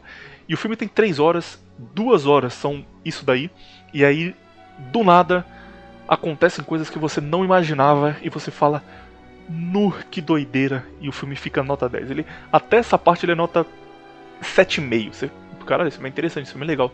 Mas a última hora dele é perfeita e faz ele virar um filme nota 10 William. demais, cara. Mais um exemplo de roteiro William. perfeito. Drama pra funcionar tem que ter um roteiro bom e esse aqui tem demais. Pode falar, William, Felipe. mas pra nós que não vai ver esse filme porque tem o Ben Affleck e tem garota no nome. E que tem garota, como você bem disse em algum podcast, do Todo Dia Podcast, se eu não me engano. O que tem garota eu não vejo. Pra quem não vai ver esse filme, o que que acontece? Que eu tô vendo as imagens aqui, ele abraçado com o corpo. Agora eu tô. tô, tô Não, se eu contar, querendo- no... tem gente que vai ouvir aí e vai, e vai querer assistir, né, cara? Se eu contar, estraga. Será que estraga? Claro que estraga, ué. Eu acho que A não. única coisa que mantém o negócio é o, o roteiro. Eu vou te contar quando terminar aqui, beleza? Em off. Mas eu Tudo recomendo bem. você assistir, você que tá aí. Cara, uma coisa dessa de quando Cara, eu sou completamente o oposto disso, cara. Quando eu começo a ver uma série, eu, pro, eu procuro já. É, por exemplo, eu tô vendo Breaking Bad, aí eu procuro no YouTube All Dead Breaking Bad. Todas as mortes de Breaking Bad, porque eu já vejo quem vai morrer, que, quando, tá como. Ah, não sei, cara. Eu fico muito ansioso para ver as mortes dos outros. É bom demais. Sou completamente o oposto de todo eu, mundo. Eu felizmente esqueço muita coisa, então o que eu faço é tipo, quando tomo spoiler de alguma coisa, eu não assisto por um tempo. E aí passam três meses, eu esqueci do spoiler e eu posso ver de boa. Bem, próximo. Esse filme é tre... top top. Tá na lista a aí dos prim... top tops. A primeira. Na... Como é? A primeira noite de um homem. Puta, maravilhoso, cara. The Graduate. Ele é bom, mas ele tem um ponto negativo. Este filme, lançado em 1960, conta a história de um rapaz. Ele parece um curtido a vida doidado triste, um lado B de curtido a vida doidado. Um rapaz que vai se formar no ensino médio, ele tem que ir pra faculdade. E olha a vida que esse cara leva. Ele tem que ir pra faculdade, ele mora numa casa maneira, os dois pais dele são casados, ajudam ele pra caralho, ele não tem nenhum problema em casa. Ele tem uma namorada bastante bonita, que gosta bastante dele, e uma MILF maravilhosa, nota 10, que fica dando em cima dele e, e tentando transar ele, ligando para ele de madrugada. E aparentemente a vida dele tá boa. Tipo, você olha e fala, cara, o cara tá vivendo, tá vivendo, pai. E nem shapeado ele tá, só tava vivendo mas ao mesmo tempo ele está extremamente infeliz e ele não vê sentido na vida e ele acorda todo dia e fala: "Cara, eu vou me matar hoje porque eu não quero mais isso daqui". E tudo para ele tá maravilhoso, tudo tá funcionando, mas ao mesmo tempo ele tá triste. O nome em inglês desse filme é The Graduate, porque é o, o cara que está se formando no ensino médio, o, o graduando. E traduziram como A Primeira Noite de um Homem, péssima tradução, mas é um filme muito bom maravilhosa a última cena. Tipo, a última cena. Eu vou, vou dar um pequeno spoiler, mas pra vocês entenderem como é o nível do filme. Ele começa mal pra caralho, aí ele vai lá e fala: Não, eu vou fazer isso aqui que vai dar tudo certo. Ele começa a fazer coisas mirabolantes de tipo: Eu vou para outro estado encontrar uma garota que eu gosto, e aí a gente vai sair, vai casar em Las Vegas e vamos fugir da família dela, porque vai. Enfim, loucura, cara. Ele vai fazendo só doideira porque ele quer se sentir vivo e aí no fim dá tudo certo. E aí a última cena é quando tudo dá certo, ele senta e aí ele pensando, tipo, caralho, consegui tudo que eu queria. E aí ele olha pra frente e ele tá, tipo, com um olhar vazio de. É, mas não adiantou nada, tá, tá tô me sentindo do mesmo jeito. Atuação perfeita, Sim. ótimo filme, te deixa triste do começo até o final, cara. É um filme pra você ver e ficar zoado da cabeça. Mas aí vem o problema. Sendo um filme tão bom, tem uma coisa negativa, Menino Felinto, que eu, eu é difícil assumir isso para mim, mas esse filme é Taxi Driver 10 anos antes de Taxi Driver. E Sim! Isso eu percebi Tudo o que o Travis fala e pensa em Taxi Driver, ele fala e pensa nesse Alô? filme. As cenas clássicas de Taxi Driver acontecem nesse filme. O roteiro de Taxi Driver é um Ctrl-V desse filme com diferenças para deixar ele um pouco mais adulto. Taxi Driver é meu Putz, filme favorito. é verdade, cara, agora que eu tô vendo. Aqui na... Taxi Driver é meu filme favorito da história. Eu amo Taxi Driver. É o próximo filme aqui da, da lista. Os dois filmes que eu recomendo demais aqui, inclusive, são esse, The Graduate e o Taxi Driver. Mas é triste você ver esse filme e falar, caralho, o Taxi Driver não é tão genial e tão original quanto eu pensei, porque esse filme já fez tudo muito antes. Mas ao mesmo tempo ele é muito bom, então ok, foi, foi inspirado em um negócio legal. Caramba, que loucura. Agora que eu tô vendo aqui, parece mesmo a... Tô vendo aqui algumas screenshots do filme. Realmente parecido. Até o ator. Tá é, louco. É, é Taxi Driver, cara. Assiste um dia que você vai ver. É literalmente Taxi Driver com outro nome. Mas é bom demais. E aí o filme top, top demais. Taxi Driver, e eu coloquei dois filmes aqui nessa lista: Taxi Driver e Um Dia de Cão. Porque De Niro e Al Pacino, para mim, são os maiores atores da história. São péssimos atuando, eles não sabem atuar, mas eles entregam tão bem, cara. São os reis do overacting, que é você atuar demais, exageradamente. Você precisa ficar bravo, você fica muito bravo, sem necessidade. E funciona, porque eles têm um perfil foda, eles são sheds completos. E o melhor filme do De Niro pra mim é Taxi Driver. Muita gente gosta de Poderoso Chefão acima de Taxi Driver, vale a pena, tá? Poderoso Chefão é maravilhoso, mas eu acho que Taxi Driver é melhor ainda. E o De Niro é um dia de cão, cara. Eles faziam um bagulho que chamava o método, que é um dos principais métodos de atuação. Antigamente, quando você era um ator nos Estados Unidos, você aprendia a emular emoções. Então, você vai fazer uma cena onde você está bravo e você está saindo no soco com alguém, você pensa, eu estou bravo, eu estou bravo. E aí você faz uma cara de bravo, uma pose de bravo, uma voz de bravo e você briga com alguém. E, e, e essa é a essência de atuar. Existiu uma forma de atuar no cinema russo do Encoraçado Poterkin, todos esses filmes grandes da época, que era você agir como personagem, você se sentir o personagem, dar vida ao personagem. Isso era chamado de o método. É o que fazia o cinema russo ser tão bom no, no início ali da, da, do período pós-revolução. Qual era a ideia do método? Se você vai fazer uma cena em que você tá bravo, você vai acordar e você vai ficar bravo. Você vai levantar e vai brigar com a sua mulher por qualquer coisa. Você vai pegar o carro, sair na rua, vai fechar todo mundo e vai xingar todo mundo. Você vai tomar um café da manhã, você vai xingar a tendência. Você vai ficar bravo, você vai dedicar o seu dia a ficar puto. E quando você fizer a cena, você não vai atuar. Você vai só colocar para fora o que você está sentindo. Você vai só agir como você já sente.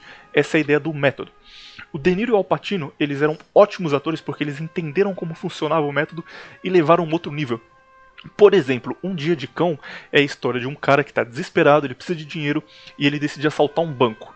E quando ele vai assaltar o banco, esse caso é um filme do Alpatino, ele ele tá perdido, tipo, ele não sabe o que fazer, ele não é um bandido, ele não é um cara com experiência, ele só pega uma arma, entra no banco e tenta arrumar dinheiro de algum jeito. Aí ele é cercado a polícia fica, olha, nós vamos atirar em você, ele tem que negociar, ele tem que convencer o povo, e, e, e o cara tá maluco, tipo, ele não sabe o que fazer, ele tá completamente perdido. O filme tem takes muito rápidos para você sentir como ele, como ele tá.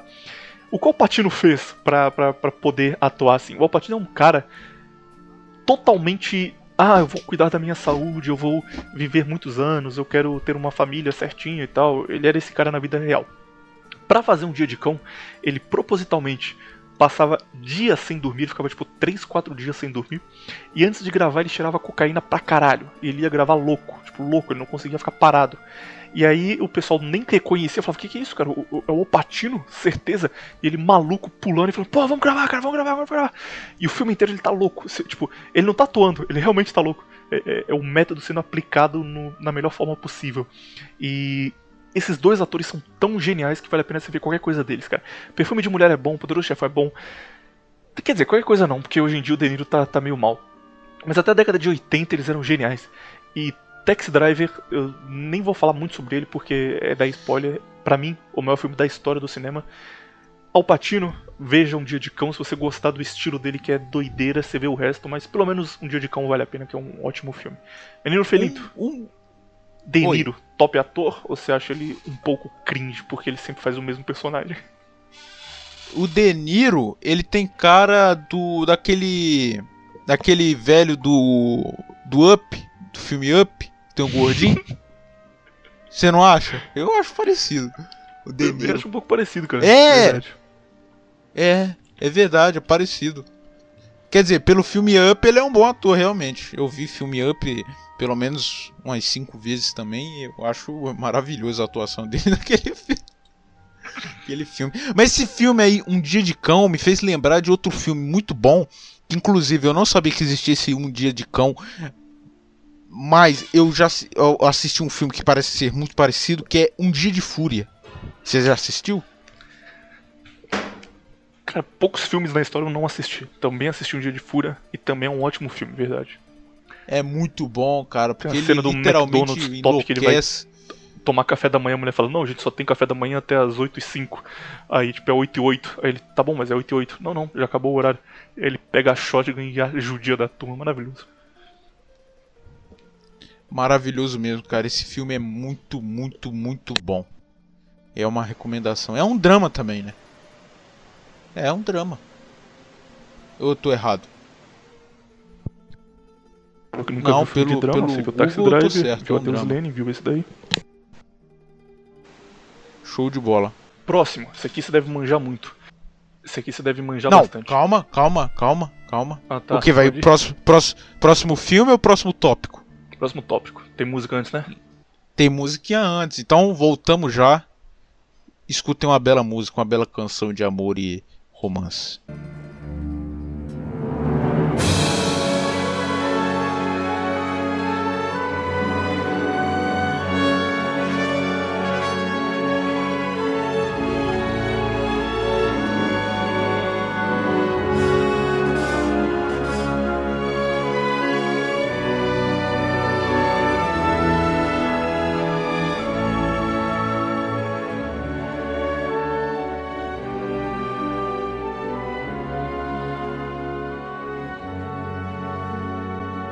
Cara, você literalmente foi Mino Surita do Brasil, hein? Você vai colocar uma música de romance porque a gente vai falar de romance. Olha é só. óbvio, isso, daqui, isso daí é genial, né? Eu acho que eu sou alguém genial. Às vezes eu tenho esse eu delírio. acho que você tá muito à frente do seu tempo, as pessoas não entendem. Não, as pessoas não me entendem realmente. Isso é um pouco estranho. Tem Bem, pessoas por aí que são low IQ e acham que romance é cringe blupilado. Que doideira deles, vocês não sabem quais são os top filmes de romance maravilhosos que existem aí no cinema. Exatamente, quais são, William? Fale para nós. Um filme que é uma não recomendação, que é um exemplo perfeito do que eu falei de Cidade de Deus. Bom filme, mas não veja que você não vai gostar, já te adianto. Se chama A Loja da Esquina. É, é a história de uma loja que vende presente de, de Natal, de Ano Novo, presente temático. E nessa loja trabalha um cara que é gerente dela e uma mulher que é a principal vendedora. E por alguma razão eles não se gostam e ela acha que o cara é muito metido e o cara acha que ela tem algo contra ele e eles ficam brigando. E aí no fim eles percebem que eles só estão brigando porque eles se amam e que eles têm que ficar juntos. É, é, o exemplo que eu falei de Cidade de Deus. É um filme que vendo hoje em dia, você fala, puta cara, é sério? É, vai ter mesmo ele fazendo a declaração no último momento e ela percebendo que os dois nasceram para ficar um com o outro e eles casando depois de tudo. Vai ter mesmo isso? Porque você já viu tanto essa cena em filme da Julia Roberts, tanto, tanto, tanto, foi tão repetido que virou meio que o padrão do estilo e aí fica, fica repetitivo demais ver hoje. Só que esse filme inventou isso. Então, todos os clichês de filme de romance, todos, todos, desde a diferença de relação social entre os dois, eles não se gostarem no começo, ela achar que o cara é muito metido porque o cara não fala com ela, mas na verdade ele não fala com ela porque ele gosta dela e ele mesmo não sabe disso. Tudo isso, cara, todos os clichês que existem nesse gênero foram inventados em Loja da Esquina, que é um bom filme de 1940, mas não veja que você vai achar chato. Agora, os filmes que você tem que ver. O primeiro deles se chama Questão de Tempo About Time. A história desse filme é maravilhosa. Questão de tempo. O cara, ele descobre. Eu gosto muito de filme que tem coisa maluca, tipo viagem no tempo, coisa assim, que não explica, não fica parando pra falar, olha, isso acontece por tal coisa, blá blá blá. É, é só, só, só, existe e pronto. O About Time é isso. O cara ele descobre que ele consegue viajar no tempo.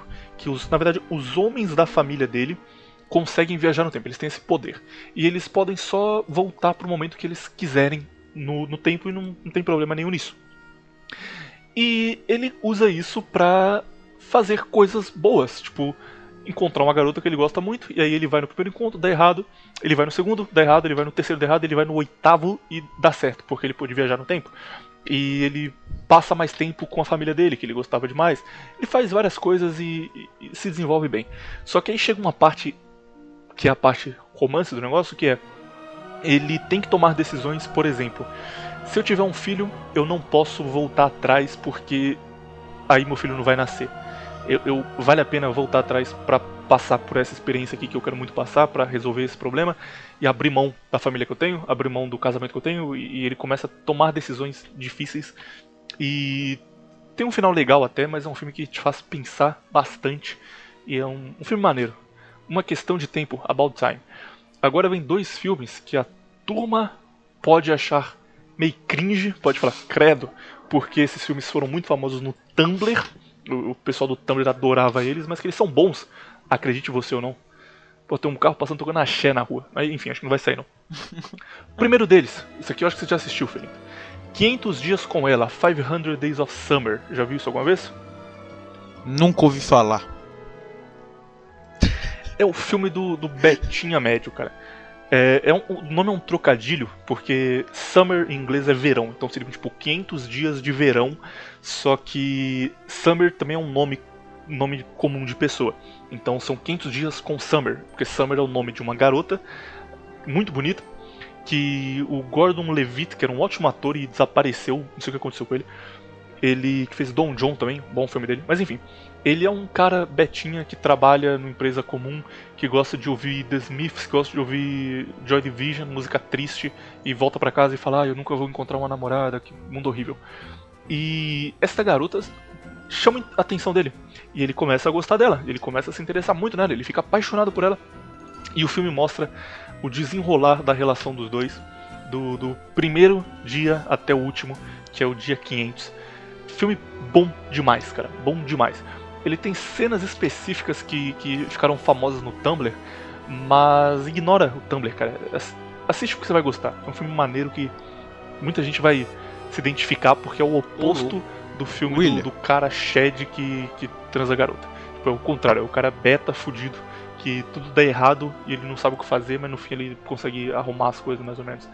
E o outro, que também tá nessa lista aqui, para ser honesto, ele entrou muito porque ele tem David Bowie na trilha sonora, que é um gênio, mas ele se chama As Vantagens de Ser Invisível. Em inglês é The Perks of Being a Wallflower. É um jovem que entra na faculdade e ele não, não se identifica com nada em volta dele, ele não se dá bem com as pessoas, ele não tem amigo e ele tenta transar Emma Watson, que é, na época estava no auge dela. E aí ele fica, ah, vou chamar ela pra sair, será que vai dar certo isso aqui? Que aí mostra a relação dele com os novos amigos que ele faz e com a, a menina que ele quer namorar. E bom filme também, é um filme igual aos outros. Não é maravilhoso, não é um, um taxi drive, mas é um filme legal de se assistir. Felinto, sua recomendação antes de eu entrar no top filme de romance daqui a pouco. O William. Nós não tá falando do filme de romance, seu macaco? Sim, ué. Ah, você falou que nós vai entrar no top filme de romance? Ah, tá, tá bom, to, o, tu pode, ah tá, eu, eu, eu foda-se, eu tô, já tô ficando maluco já. William, Titanic é um bom filme de romance ou não? É um, é um bom filme, eu acho um filme legal até. E A Culpa é das Estrelas. A Culpa é das Estrelas, porra, isso eu não lembro. Ah tá, é que o cara pega câncer, né? É, a menina pega Esse filme câncer. eu não gosto, cara. É um bom. Eu assisti no, no cinema com uma ex-namorada minha que era uma vagabunda. Descobri depois. Desgosto dele. Esse filme é completamente, cara, fez sucesso demais, mas eu nunca entendi porquê. Também nunca vi. Mas eu sei que Titanic é bom. Então, podemos ver Titanic, William? Pode ver Titanic, mas depois de assistir o maior filme de romance de todos os tempos, que é uma trilogia ouvinte. Agora você vai ficar feliz, agora você vai ficar alegre, porque você vai ver três filmes nota 10 milhões de uma vez. Que é a chamada trilogia Before. A trilogia do antes, antes do amanhecer, antes do pôr do sol e antes da meia-noite. Olha quão genial isso aqui, Felipe. Vou, descrever para você, você vai ficar com vontade de assistir agora. O primeiro filme se passa em 95. E ele conta a história de um cara chamado James, que é um, um cara normal, que sai da faculdade dele nos Estados Unidos e decide que ele vai viajar pela Europa. Aí ele pega aquele trem que atravessa a Europa inteira e, e fala: ah, Quer saber? Eu vou pegar esse trem aqui para conhecer lugar novo, vai ser maneiro. No trem, ele encontra uma garota chamada Celine, que é uma francesa que também está fazendo a mesma coisa. Está de férias da faculdade, está conhecendo o mundo. O filme em 95, não existia celular, não existia internet. Então, eles começam a conversar, tem uma cena maneira deles conversando, e aí ele fala pra ela, olha, vamos descer na próxima estação e passar a noite aí, pra gente não perder contato. Ela fala, ah, mas pra que a gente vai fazer isso? Não, não, vamos lá, vai ser legal. Aí os dois descem e os dois passam a noite conversando e andando pela cidade. Porque esse filme é bom, cara. Não tem nada de clichê. Tipo, tudo que eu falei que o Loja da Esquina criou, aqui não existe. Esse filme não tem clichê nenhum de, ah, no fim vai dar tudo certo e eles vão funcionar. Não tem isso, cara. É um filme inteiro de diálogo. O filme inteiro é eles andando pela cidade e conversando e falando. Se eu não me engano, eles estão em Amsterdã. E conversando sobre a vida, conversando sobre coisas do passado deles. É um filme de conversa. É um filme de duas pessoas andando e se conhecendo. Só que ele é, é um tão podcast. bem escrito, cara ele é tão bem escrito que você se sente na cena. E ele faz um negócio que, tipo, ele cria os personagens, ele cria o, o, o, James e a Celine. Só que ele não faz aquele bagulho de, ah, a Celine é uma garota rica que veio de Paris e que tem problemas com seus pais. Blá, blá, blá, ele não explica além do que ele precisa explicar. Você conhece os personagens pela interação dos dois. Eles vão conversando, eles vão contando sobre eles, e você fala, ah, tá, tá, bom, já descobri tal coisa, descobri que ele gosta disso aqui, descobri que ela gosta daquilo. E tudo que você sabe sobre eles é o que eles falam um pro outro.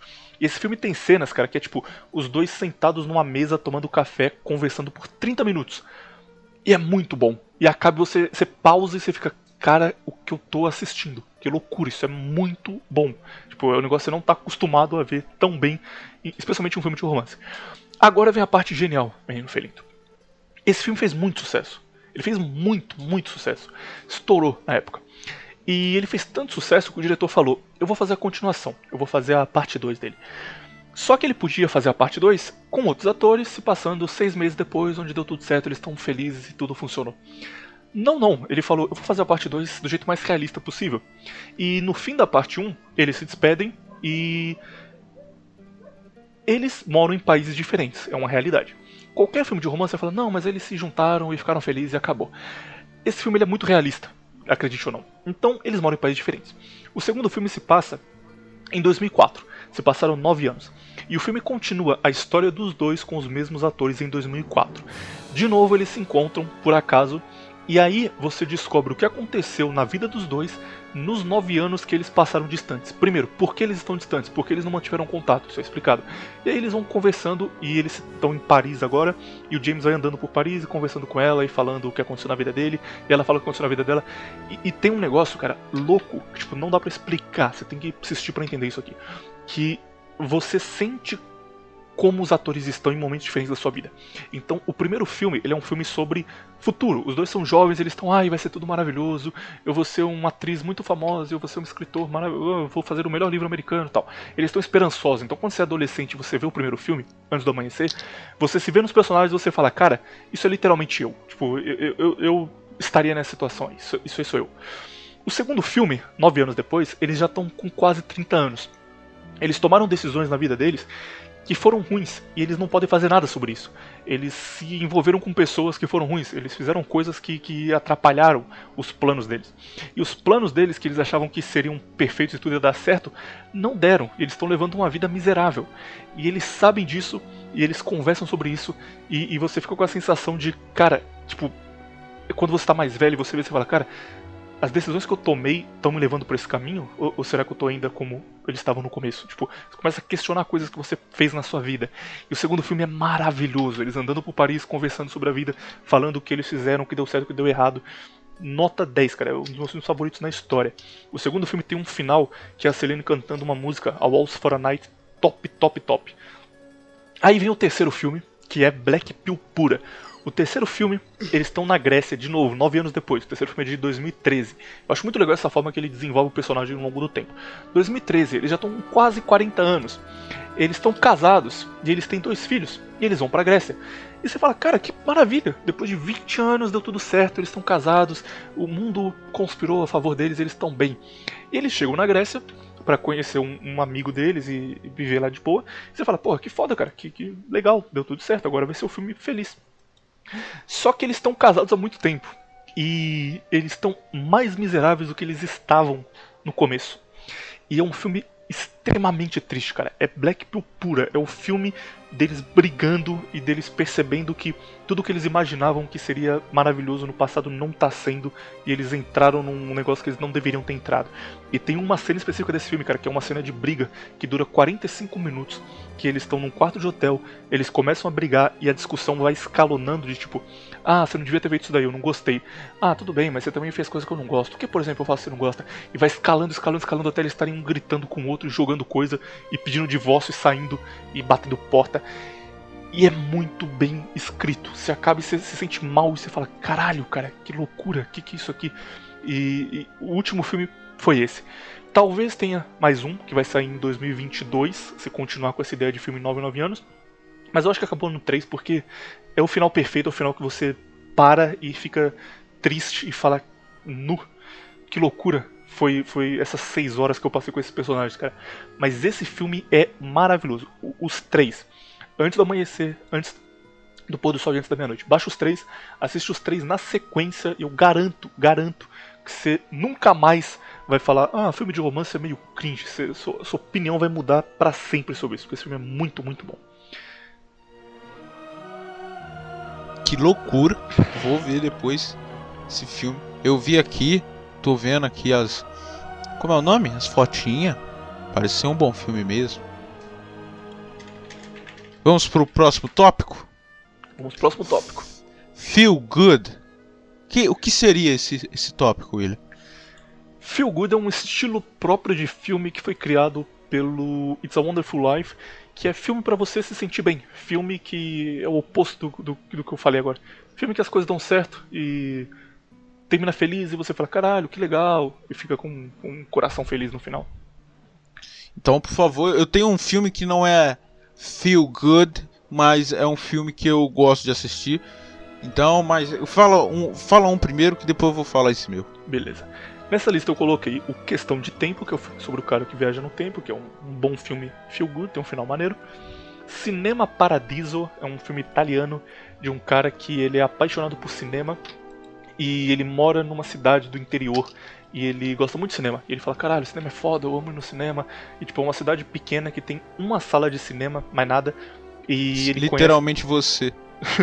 e ele conhece o cara que, que cuida da sala e ele fica querendo ir lá para ver filme e pede pro cara deixar ele, ele assistir os filmes antes de todo mundo. Ele é apaixonado por cinema, é um filme maneiro e conta a vida inteira dele, desde quando ele tinha 6 anos de idade até ele ter 60 anos de idade.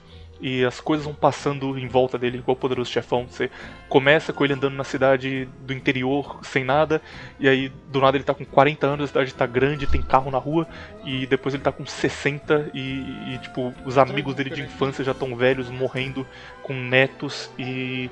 Não, é bom, é, é um, é um bom filme. Longo, mas é um ótimo filme que você termina sentindo bem também. Pode mandar o seu, Felito. O meu só um momento que eu vou pegar um cafezinho, só um momento. Pode falar aí do, do, do It's a Wonderful Life que eu vou pegar um café e, e volto pra falar o meu. Beleza. It's a Wonderful Life, estou falando aqui há duas horas, você deve estar de saco cheio já.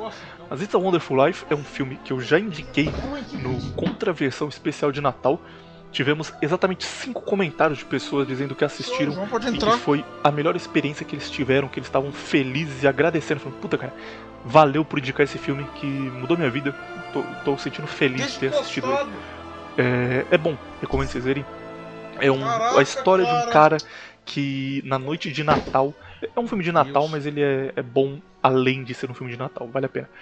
É, na noite de Natal ele decide que ele vai se suicidar, porque a vida dele não faz sentido, ele tá devendo muito dinheiro, ele tem uma, uma empresa que não tá dando certo, ele fala, cara, chega, não, não quero mais é, viver isso aqui não, o mundo seria melhor sem mim. E aí ele fala, ok, hoje é o dia que isso aqui vai acabar. E aí, quando ele vai para cima de uma ponte, preparado para se jogar, aparece um anjo e fala para ele, olha, é melhor você não fazer isso não. Ele fala, como assim? Quem é você? sou um anjo. Eu vim aqui para mostrar como o mundo seria sem você. Ele, que loucura, cara. Como você vai fazer isso? E o anjo fala: Não, não, vem aqui comigo que eu vou mostrar como seria se você não tivesse nascido. E aí eles simplesmente vão para um universo paralelo, que obviamente não, não existe no mundo real, né? Só na, na cabeça deles.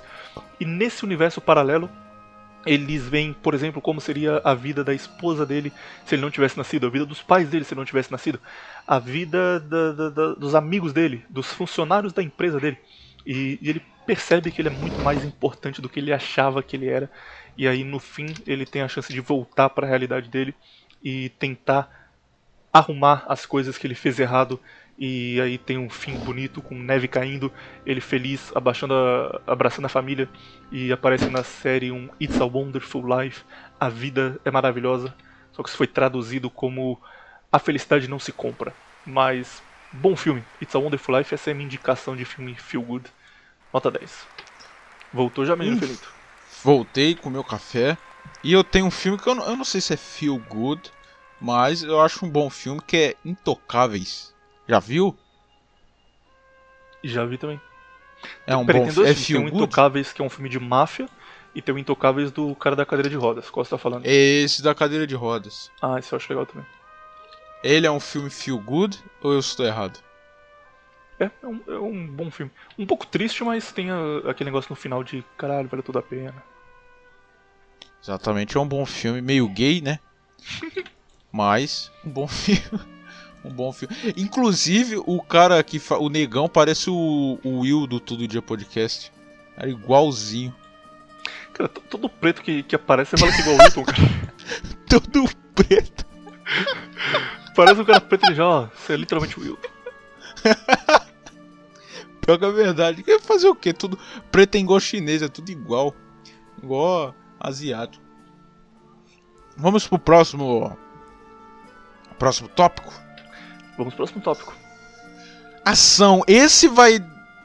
Estamos quantas horas de duração? Uma e meia. Esse daqui vai tomar mais duas horas porque tem muito filme para tomar.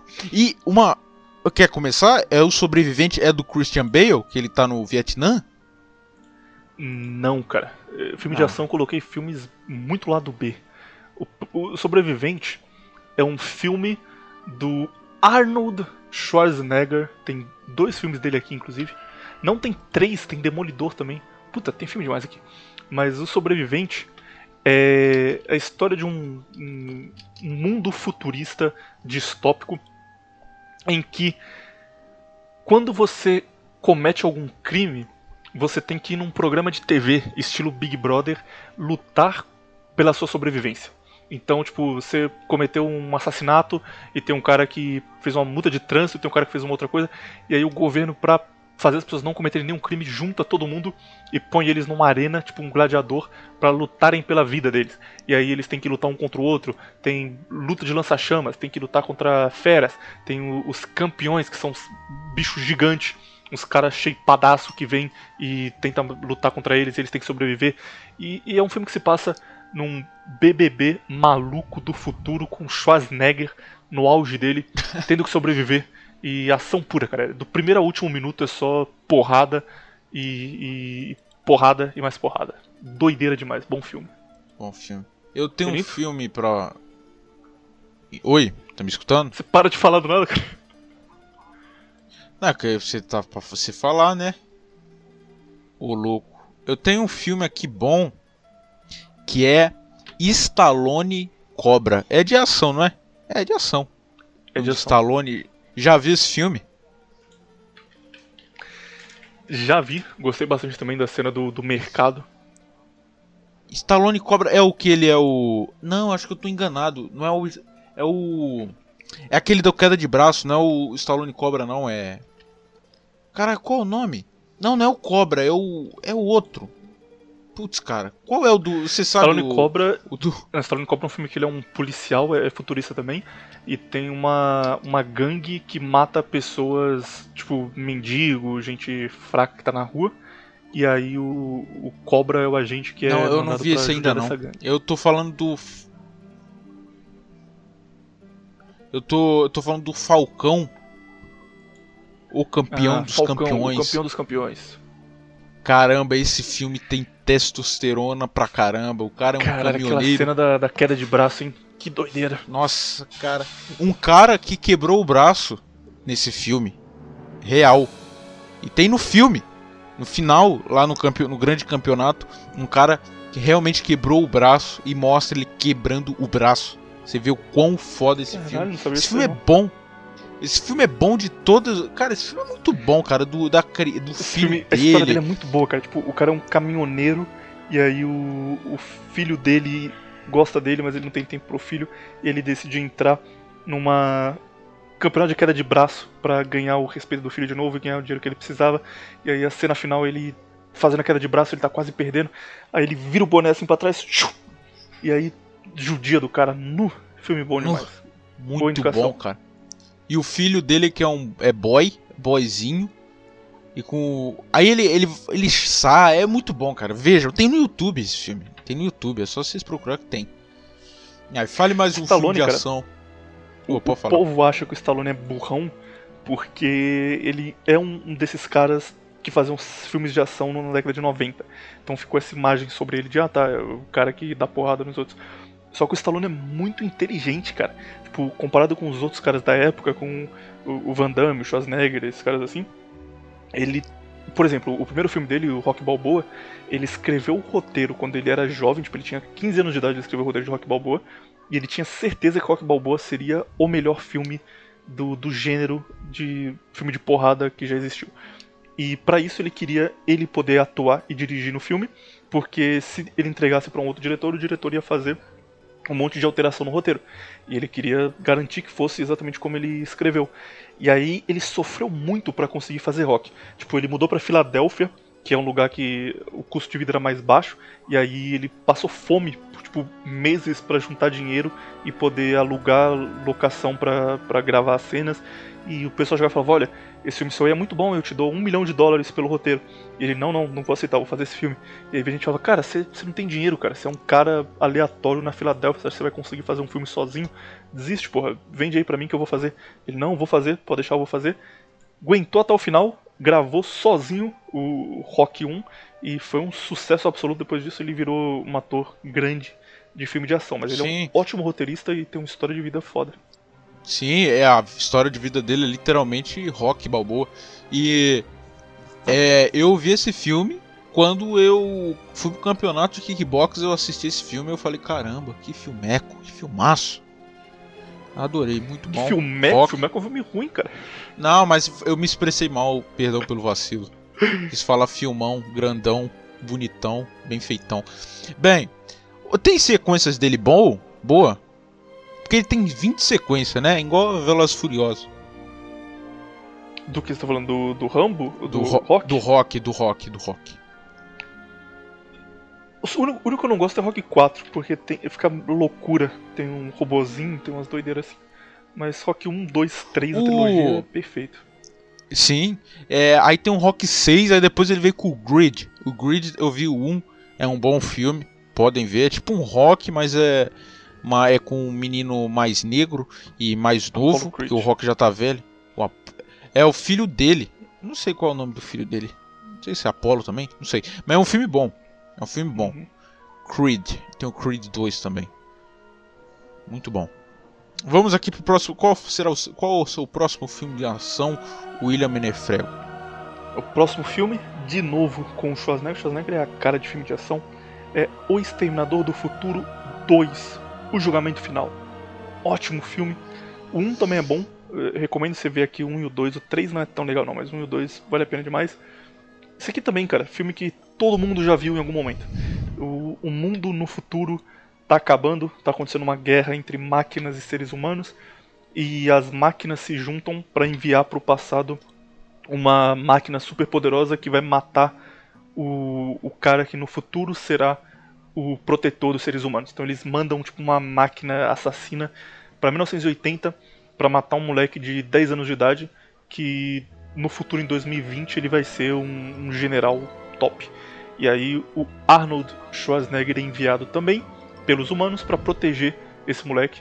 E é o Arnold lutando contra a máquina, judiando de máquina, dando tiro em máquina. E funciona muito bem, cara, porque o Arnold é um péssimo ator. Tipo, apesar de gostar muito ator. dele. Apesar de gostar Sim. dele como pessoa, ele atua muito mal, ele não tem expressão, tá ligado? E não. aqui combina. Tipo, metade do filme é ele andando pra frente durão assim, falando Come with me. E andando assim, e, e tipo, ele é uma máquina. Você fala, ah, tá, beleza. Combina. É, aceitável. É igual aquele filme que ele fez como russo, como soviético também. Só papel assim, papel de russo, que é o cara frio, ou de, de ro, literal robô. Aí Convenção do Futuro é maneiro. Tem Sim. um outro aqui, cara, bem da dois, porque esse aqui é bom. Esse foi o último filme que eu vi no cinema e gostei. Ele é 1917, é um filme sobre a Primeira Guerra Mundial. Faz um negócio legal, que tipo, geralmente filme sobre guerra é grandioso pra caralho. É, ah, olha aqui, a Batalha de Stalingrado, umas coisas assim. Esse filme é sobre um soldado que ele tem uma missão de entregar uma mensagem para um outro batalhão. E é só isso. Ele sai e vai entregar essa mensagem com um amigo dele. Uma missão completamente rotineira, só que é um filme de ação de Primeira Guerra muito bem feito e ele tem muita cena longa, cara. Cena tipo. É, uma única cena dura 18 minutos, 40 minutos. Tem uma cena de guerra que, tipo, começa a câmera passando pelo campo de batalha e a turma se atirando, caindo. Aí ela dá a volta no campo de batalha inteira, chega no cara, e aí o cara vem passando pelos mesmos pontos que você viu e passa pelos corpos que acabaram de cair. E a câmera o tempo inteiro nele. E, tipo, a câmera afasta e chega um tanque de guerra, a câmera foca no tanque de guerra, o tanque passa por ele, a câmera volta para ele. Tudo isso em tempo real, sem corte. E. Puta, tecnicamente é perfeito, o roteiro bom. É um absurdo esse filme não ter ganho um Oscar, cara. Quem ganhou o Oscar foi um péssimo filme, aquele filme coreano de vagabundo, Parasita. Que, oh, olha a crítica social que ele faz, maravilhosa. Cara, se você viu Parasita, se assistiu 1917, você vai ficar. Não é possível que, que esse filme perdeu pra Parasita. Ótimo filme, moderno, de 2017, sobre um momento único da Primeira Guerra Mundial, mas é um filme legal de se assistir. o William, já que entramos em um filme de guerra, você indica algum outro filme de guerra bom? Tem filmes bons, cara, mas tipo, pra fazer uma lista só dos melhores dos melhores, eu tive que deixar de fora. Mas a, a tríade. Apocalipse Now, ótimo filme, um bom, bom, bom roteiro, boa atuação do Marlon Brando. Platoon é legal também. E Platoon do Charlie Sheen. E Nascido para Matar. Eu acho inclusive que Nascido para Matar é o melhor. Nascido para Matar é muito bom, do gordinho que se mata, não é? Exatamente, Full Metal Jacket. É um bom filme. Mas, tipo, como eu fiz o top, top, top, ficaram de fora. Porque o 1917 é melhor do que eles. Mas eles também são muito bons.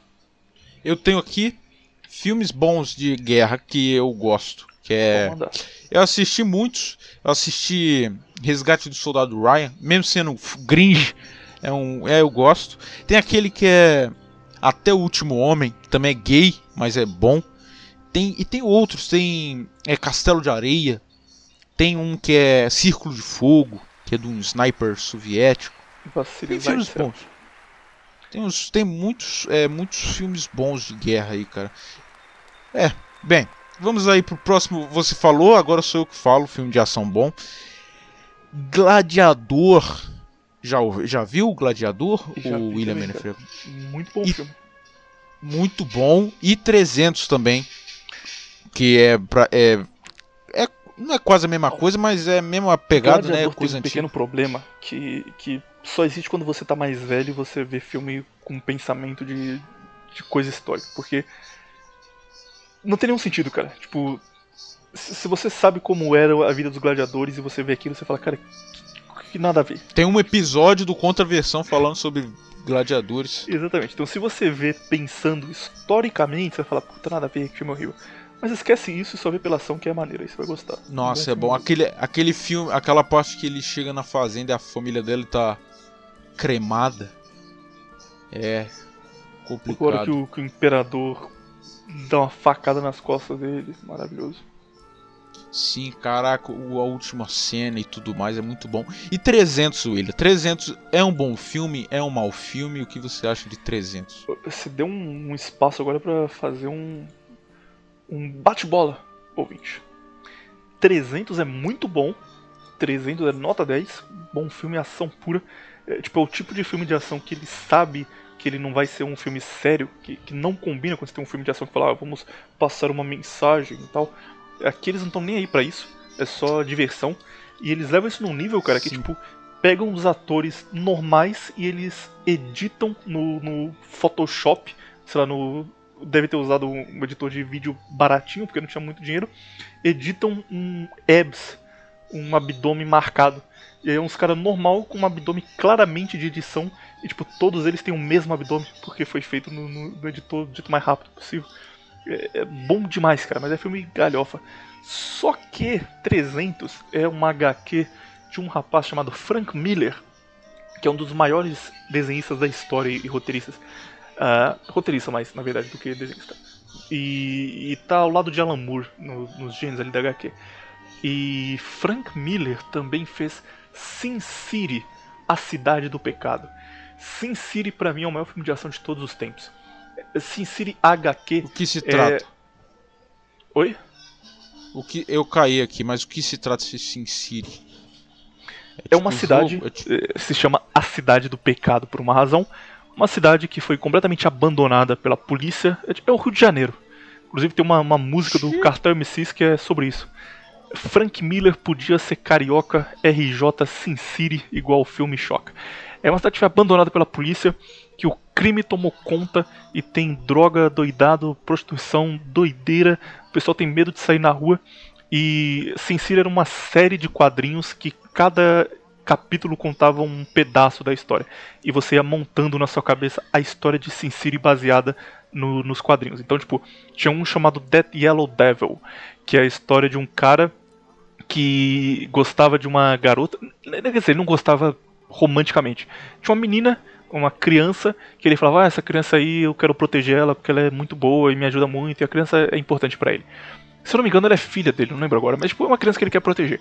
E aí ele vai preso e ele sai da prisão depois de 30 anos e vai atrás dessa menina e descobre que ela virou um stripper e que tem um cara querendo matar ela. E aí ele protege essa menina e, e é só cena de ação, porrada, doideira. Tem um outro cara que ele é um assassino de aluguel e ele encontra uma mulher chamada Blondie, e essa mulher fala pra ele, ah, eu quero ficar com você, gostei muito de você. Ele fica, pô, o que, que ela quer ficar comigo, cara? Eu sou feio pra caralho, essa mulher é linda, o que, que ela tá interessada em mim? E aí leva ela pra casa, e quando ele acorda no dia seguinte, ela foi assassinada enquanto dormia, e aí ele fala, o que aconteceu? Quem matou ela? E aí ele percebe que na verdade ela tava com ele porque ela queria ficar protegida, porque alguém queria matar ela. E ele vai atrás de, do assassino. E, e, é só isso, cara, é só tipo, é uma HQ, então tem aquele negócio meio superpoder do cara sozinho socar 50 nego, mas o Sin City ele é feito no estilo de HQ, e isso é muito bom. Tipo, a HQ é preta e branca, e só o sangue é vermelho, então dá um choque na cena. Porque é muito violento, porque tá tudo preto e branco e do nada começa a espirrar vermelho pela cena. E eles fizeram um filme nesse estilo. O filme é preto e branco, e aí do nada tem uma cena de porrada e você vê só sangue vermelho caindo no chão e aí o chão tá pintado de vermelho e tudo preto e branco. Bom demais, cara. Sin City é top filmes, mas não vejo o 2 porque o 2 é horrível. Sin City 1, nota 10. Sin City 2, nota 0. Nota zero. Eu tenho um filme aqui que eu acho que é bom, que eu lembrei aqui. Ele é meio ação, faroeste, assim, que é O Regresso. Você falou que você não assistiu, ou você assistiu e emitiu não, pra esse, mim?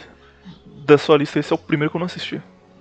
Esse filme é literalmente. Foi o filme que deu o Oscar tão tá. sonhado pro, Le, pro Leonardo DiCaprio, que era um cara que sofria, que não tinha Oscar. E esse filme deu, e é um filme maravilhoso. É um filme que, que acontece. O DiCaprio ele vive com uma tribo indígena e eles é, comercializam é, como é o nome? Pele, né? E aí, ou eu tô enganado? Não, o DiCaprio ele era de uma guarnição do. Acontece em 1800 alguma coisa. Era de uma guarnição dos Estados Unidos. Aí só que ele vivia com a tribo e, e esse comércio de pele. Então tinha, ele tinha um, um, filho, entre aspas. Entre aspas, que acho que não era filho dele, mas foda-se. Aí saqueam a tribo, roubam as peles. E aí eles ficam fodidos. Né? Ah, eu lembrei. É a guarnição dos Estados Unidos estava trabalhando com essa tribo para conseguir as peles. Aí o que acontece? Acontece que aí eles foram roubados e aí eles têm que voltar para a guarnição lá pro, pro regimento. E o que acontece? Eles têm que passar tá frio, neve e essa sofrência toda. E aí ele vai lá, só que no meio do filme ele é atacado por um fodendo urso. Uma cena maravilhosa, então ele fica fudido na calçada. E é aí que as coisas se desenrolam, traição, e ele tentando se recuperar, ele fugindo do pe pessoas que querem matar ele. E, e, e, e o, o, entes queridos dele morrem. E é muito bom esse filme. Eu indico, é um filme que você vê e você fala: caramba, que filme bom. É esse filme, é, O Regresso. Eu indico ele, né? Tem um outro filme que Mas... cabe aqui, que é um filme de humorismo. Eu coloquei como humorismo aqui, mas eu acho que dá para citar, porque ele é ação com humor, o que o ouvinte gosta. E ele se chama O Demolidor. É um filme com Stallone também, que ele se passa no futuro, cara, é maravilhoso. Tipo, esse filme foi feito em 1980. E a história é o seguinte: o Stallone é um policial foda, é o, é o, Capitão Nascimento que judia de bandido e ele é um herói. E todo mundo fala: Cara, eu adoro esse cara, esse cara é muito bom. E tem um bandido, que é o Wesley Snipes, que, que é tipo um terrorista perigoso que é Chaotic Evil, é, é, o Coringa maluco. Ele chega na rua, explode uma bomba e mata todo mundo e tá nem aí. Tipo, ele, ele faz só porque ele quer fazer o mal. E eles encontram uma, um tratamento de criogenia que congela a pessoa. Prendem esse Wesley Snipes, esse terrorista maluco, colocam ele numa câmara de criogenia e ele fica congelado e vai ficar para sempre congelado para garantir que ele não cometa nenhum crime, porque não adianta prender ele que ele dá um jeito de fugir. Mas, enquanto ele está congelado, eles pensam: peraí, e se esse cara de algum jeito fugir do congelamento? Se der um, um erro, alguma coisa, ele conseguir escapar. Melhor não, né? Não vamos correr esse risco. Temos que dar um jeito de, de garantir que, caso um dia ele escape, ele possa ser contido. E aí eles congelam também o Stallone. que é o Capitão Nascimento shapeado que enfrenta esse cara. E falou: ó, você vai ficar congelado aí. Se der tudo certo, se ele nunca fugir, aí um dia no futuro a gente solta. Se ele fugir, a gente descongela você pra você resolver o problema. Ele fala: beleza, aceito. Aí os dois ficam congelados, 1980, o mundo passa, vem os anos 90, vem os anos 2000, e sem esse cara no mundo, as coisas começam a dar muito certo e o mundo vira uma utopia, tudo funciona bem pra caralho. Acabam os crimes, a polícia consegue conter todo o mal que existe. E aí vem a parte boa, cara, porque esse filme ele é uma crítica ao pacifismo, é tipo Robocop. Só que ele faz um mundo absurdo, que é o, o mundo em 2020, onde, por exemplo, você não pode xingar ninguém porque a pessoa se sente muito ofendida e, e, te odeia por isso, mesmo que você esteja brincando. Onde a polícia não anda armada na rua, porque se a polícia estiver armada, vem gente protestar, falar que isso é um absurdo, que o policial não tem que ficar armado. É um mundo completamente pacífico.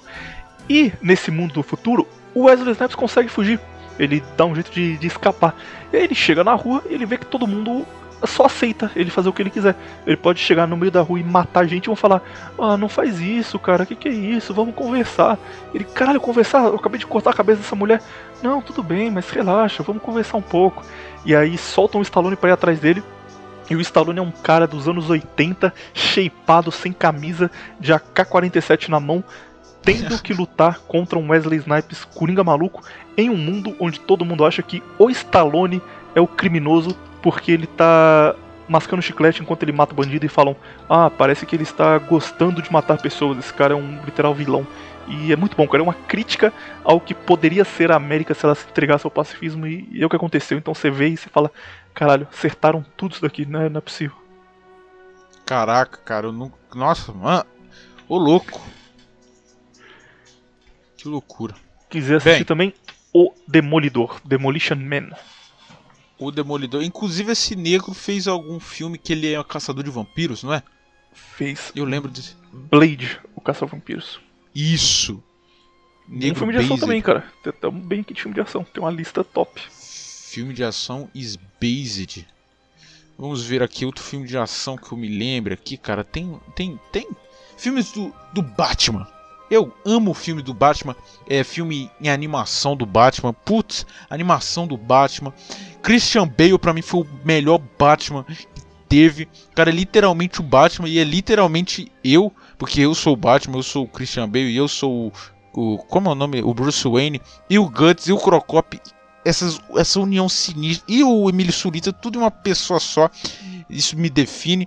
Então, eu acho o Batman incrível muito bom. Vai sair esse filme aí horrível que o Goku vai ser a voz do Batman nesse filme novo do Batman. Eu tô Cara, desesperançoso. Tem um, um negócio caramba. bom do Batman. Esse filme é muito bom mesmo, concordo.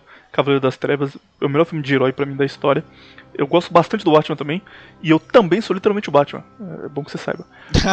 Mas tem um negócio maravilhoso, cara, que é a primeira série do Batman pra TV americana. Porque o, o Batman foi criado em 1930. E até a década de 70, até a década de 80, na verdade, super-herói era visto como deve ser visto, que é coisa para criança e para adulto retardado. É assim que tem que ver herói. Não tem essa coisa de, oh, a crítica que os heróis fazem. Isso não existe, cara. Adolescente que vê herói já é um pouquinho retardado, adulto que vê Vingadores é completamente biluteté das ideias. Mas até a década de 80 era uma coisa para criança. Então, tipo, você tem o Batman da década de 60, que era um Batman infantil que tinha o Bat Spray anti-tubarão. Que tem a cena famosa que eles estão presos num helicóptero, o Batman e o Robin, e aí vem o tubarão atacar, e ele fala: Ó, oh, Batman, o tubarão vai nos atacar. E aí ele pega o Bat Spray anti-tubarão do, do cinto, joga no tubarão, e o tubarão fica: Ah, o Bat Spray anti-tubarão me atacou, e vai embora. Tem um filme de 1960 do Batman muito bom, inclusive, infantil pra caralho, mas bom. O, uma boa atuação do Charada e tal. Mas tem Feira um lado... da Fruta. Feira da Fruta é incrível. Esse mesmo. O... Mas tem o, o, lado E do Batman que a DC esconde e que você encontra isso para baixar em site de torrent russo, literalmente não tem nem no YouTube, cara. Que é a primeira série do Batman feita para TV na década de 40. É, teve uma série do Shazam que foi muito grande. O Shazam era tipo o grande herói do, dos Estados Unidos até o crescimento do Superman. E essa série fez muito sucesso e depois ela saiu como filme. Tipo, eles juntaram os episódios e saíram dois filmes do Shazam, década de 40 ainda. E a DC queria fazer a mesma coisa com o Batman, porque o Shazam vendeu pra caralho e falou: não, vamos fazer o Batman também. Só que eles, eles falaram, velho, quem vai ver isso aí é criança. Criança não liga muito pra, pra personagem bem feito e tal. Vamos gastar o mínimo possível para fazer esse bagulho. Aí eles chamaram um cara para fazer o Batman, que era um gordinho, que era literalmente o cara que fazia o cenário, o cara que cuidava da câmera, do som e que era o Batman ao mesmo tempo. Era um cara que fazia metade do filme sozinho. E, e aí, esse cara tá com uma roupa do Batman, que é a pior roupa do Batman da história, porque ela é toda arremendada. Capeta. Tipo, ele tava muito Parece- gordo e a roupa começa a estourar. E aí, tipo, mais pro final do filme, tá o buraco no cotovelo. Ele levanta o braço e aparece o sovaco dele porque estourou a costura. Metade do filme, cara, como ele era o cara que cuidava do cenário, era um cenário muito antigo, porque o cenário caía toda hora, ele tinha que ficar arrumando no meio das cenas. Então, metade do filme, ele tá com um martelo no, no cinto dele, tipo, ele tá com o cinto do Batman, tudo arrumado. Aí de um lado tem um martelo, do outro lado tem um malboro vermelho. Genial, cara. Caralho, cara, isso é o auge do Deus. Batman. Batman 940. Infelizmente você não acha isso no YouTube, não é fácil. Mas você acha em, em torrents russos aí e vale a pena ver só pela, pela loucura que era aquilo, cara. Esse pra mim é o melhor Batman, supera o Christian Bale. Cara, mas o Batman do Christian Bale, cara, pra mim aquilo dali é. O Batman. É, como é o nome do filme? É Begins, que conta o início do Batman. A tri- Foi a trilogia, foi o Begins, Cavaleiro foi das Trevas Trevas. e o Cavaleiro das Trevas ressurge.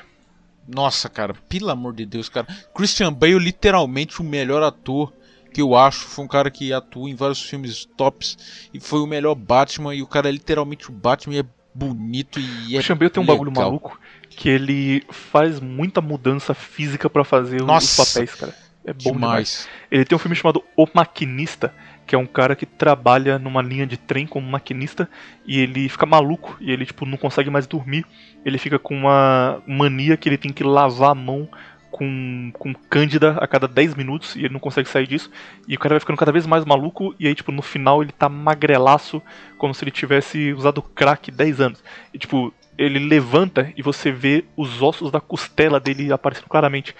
E ele fez esse filme e pouco tempo depois ele fez o Clube de Compra Dallas, que ele já tava gordão. Aí ele foi fazer Batman, tava shapeado. tipo, Shapeado. Um ano de diferença entre os filmes. O cara vai de magrelo, raquítico pra gordão pra shapeado. E funciona, fica shed em todos. Sim, cara. Tá louco, cara. Inclusive tem um filme dele, Pescotapo Americano, que eu não sei se é um drama, se não é, se é um filme de ação, mas é um bom filme, não é? Bom filme eu tô cara. errado? Christian- Bom Infelizmente esse filme do Batman, ele. a pessoa- o pessoal esquece do Christian Bale porque foca muito no Heath Ledger, que atuou bem, é verdade. Mas eu acho o Christian Bale melhor do que o Heath Ledger até, cara. Ele atua bem demais. Ótimo Nossa, ator e ótimo filme. bom. Legionário, cara, muito bom, lendário. Nossa, que, que beleza, cara. Cara, Vamos já que pro... você é literalmente o Batman ou você é literalmente Christian Bale, sinto muito, já tomei esse lugar já. Beleza. Não, um dia irei pra São Paulo, irei te matar e ficará bem claro quem, que eu sou verdadeiro. Ok? A gente faz um combate. Felipe, temos uma decisão a ser tomada agora. A gente tá com duas horas de, de- de programa e a gente tem que falar de Palmeiras e tem que falar de, de uh, esportes. A gente pode continuar, mas vai dar tipo 5 horas e ninguém vai ver. Ou a gente pode dividir isso aqui em duas partes. A gente volta semana que vem com terror, humorismo, filme antigo, doideira experimental, documentários e desenho chinês. E aí o pessoal comentei que se gostou ou não do formato, a gente faz semana que vem a parte 2. E agora vai pra futebol e desporto chutebola. Boa Vamos, ideia? Você então. de uma vez Boa agora? ideia. Não, pô, daqui a pouco eu tenho que sair. Foi uma ótima ideia. O William dando ótimas ideias, como sempre. Vamos aqui, eu tenho e-mails, William. Posso ler os e-mails? Mas antes de nós irmos pros e-mails, musiquinha e voltamos em um piscar de olhos, amigos.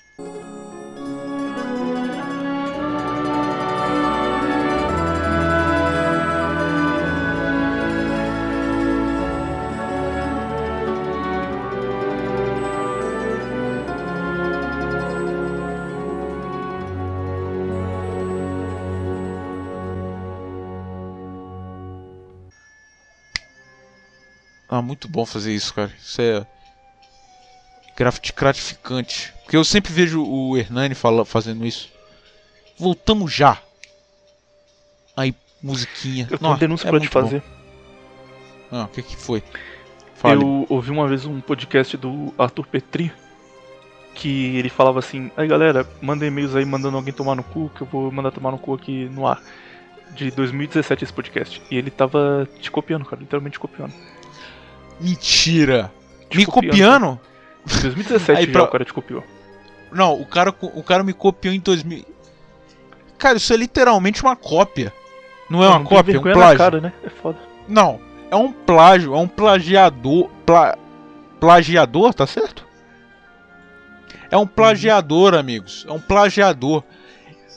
Arthur Petri, que tem inveja de mim, que fica aqui na porta da minha casa me chamando. Ah, Felinto, eu quero ser literalmente o Felinto, mas eu sou literalmente o Arthur Petri. Não consegue ser literalmente o Felinto. E fica me copiando. Ai, ai. Literalmente não que, consegue ser Assim eu. como a sua grande amizade tríplice com Renan Teves e, e menino Eric, o Petri também tem uma grande amizade com o Hernani Carreira, nosso patrão de muitos anos aí. Não, de longos anos, amigos. Vocês não estão nem ligados. Cara, longa data. Cara, e engraçado que o Arthur Petri, o Thiago Caralho, é literalmente o Arthur Petri. Eu não consigo ver diferença nos dois. Você consegue ver? Eu já vi podcasts do, do Thiago Caralho e eu não vejo diferença nenhuma, cara. Pra mim, os dois é a mesma coisa. Mas falam que eu também sou praticamente o Arthur Petri, então é um copiando o outro e foda-se. O que você acha? Qual é o seu parecer enquanto eu entro Digo, nos bora. e-mails, William? Faça um. Pode mandar o e-mail aí. um- Caramba, pediu seu parecer, cara. Cara, o cara Não é literalmente. sua, sua ligação tá cortando muito, não Falou, consigo vamos logo, entender. gordão, não quero falar fala. sobre isso. Não, é que o, o Thiago Caralho é muito parecido com o Arthur Petri. Eu acho que ele é literalmente a mesma pessoa. Eu acho muito parecido, eu não consigo ver o, o aí, programa. É. O que você acha, cara? Mas falam também que eu, eu copio o Arthur Petri. Qual é o seu parecer entre, entre isso? Nós somos literalmente a mesma pessoa? Pra falar a verdade, somos tem literalmente- muito podcast nesse meio que copia o Arthur Petri, cara. Muito, muito, muito, muito. O bom é que eles foram mudando, tipo, o, o podcast do Wilton, o Todo Dia Podcast. No início era meio que o Arthur Petri 2.0. Só que ele Petri mudou preto. e hoje em dia ele é muito melhor. Tipo, eu, eu ouço tudo que ele faz hoje em dia e o Petri eu não ouço há alguns anos. Mas uh, muita gente começou com esse, com esse formato. Ah, vou fazer loucura sem roteiro, vendo o que dá, que o Petri fazia. Que também não é próprio do Petri, ele pegou do, do Bill Burr. Mas muita gente entrou nessa, o Thiago foi um deles. O primeiro podcast que eu tive, que era o Into the Void, também tinha esse estilo. Caçamba, tem um monte de podcast nesse formato. Mas felizmente a maioria, o pessoal foi fazer um estilo próprio depois. E o Thiago não, ele continuou fazendo Petri 2.0 até hoje, por isso é a mesma coisa. Vamos entrar aqui nos e-mails. Porra, só temos dois e-mails. Tá cada dia mais pobre de e-mail. Vamos, vamos aqui pro primeiro e-mail, William. Nosso amigo Trompe. Carioquismo cultural Trompe aqui. Fala, Neném Preto. Fala, Trompe. Demorei muito para escrever esse e-mail, pois não tinha certeza do que dizer. Contudo, encontrei uma questão que me fez ficar bunda doida. De tanto pensar sobre. Quando dizem para você começar algo que não existe, ou visto como impossível de ser feito, não entra em contradição quando dizem que não existe mais forma de mudar algo? Você entendeu alguma coisa que ele falou? entendeu alguma coisa? Will? Não, mas acaba aí ou tem mais coisa depois? Não, tem mais coisa, vamos ver. Isso me deixou pensativo sobre até onde é certo avançar e se esforçar para mudar algo. Lembrando que em vários cenários da história o impossível foi feito de alguma forma, nem que fosse apenas para saborear um pequeno momento de glória. É claro, se não estiver no shape e com sua salvação garantida, nada disso adiantaria. Enfim, só gostaria de ouvir sua opinião sobre isso. Obrigado se leu esse e-mail e perdão pela falta de qualidade. Gringe e Blue Pilado, o assunto que propus. Abraços e beijo. Vou ler novamente porque eu não entendi. Eu não sei se sou Cara, muito é burro. completamente entendi nada do que ele falou. Vamos lá. Quando Lei, dizem para você parando pra tentar entender o que disse. quando dizem para você começar algo que não existe, ou visto como impossível de ser feito, não entra em contradição quando dizem que não existe mais forma de mudar algo? Caralho, cara. O cara Calma, mandou um... Quando dizem uma- Ah, tá, tá, tá, tá. Não, beleza, entendi. As pessoas falam pra você fazer algo novo, algo que não existe. Ah, faz uma coisa que ninguém pensou antes, vai dar certo. E ao mesmo tempo elas também dizem que não tem nada novo pra ser feito, porque tudo de bom que existe no mundo já foi inventado. Isso aí é ok. Sim ou não? Acho que essa que é a resposta que ele quer. Sim ou não? Pô, qualidade de ouvinte que você tem não tá muito alta não, hein, cara. Cara, lelé da cuca. Eu creio que sim. Eu creio que às vezes acontece, não, não acontece? Talvez sim, talvez não. Tem a chance. Não. É, 50% eu diria. Diria que 50%. Então é isso, William. Precisarei sair agora, mas obrigado por por estar disposto aí a gravar e tudo mais. Por nada. Semana que vem, mesmo horário, a gente grava de novo. Turma que gostou desse primeiro aí, tiver pergunta sobre web movies, manda. E pergunta maneira, cara. Não vem com pergunta de, de ah, comente a política renascentista 1512. Aí não é chato. Pergunta legal pra gente ler semana que vem. Adeus, Então é menino isso. infinito. Adeus, galera. Adeus, menino William. Adeus. Até a, a parte 2.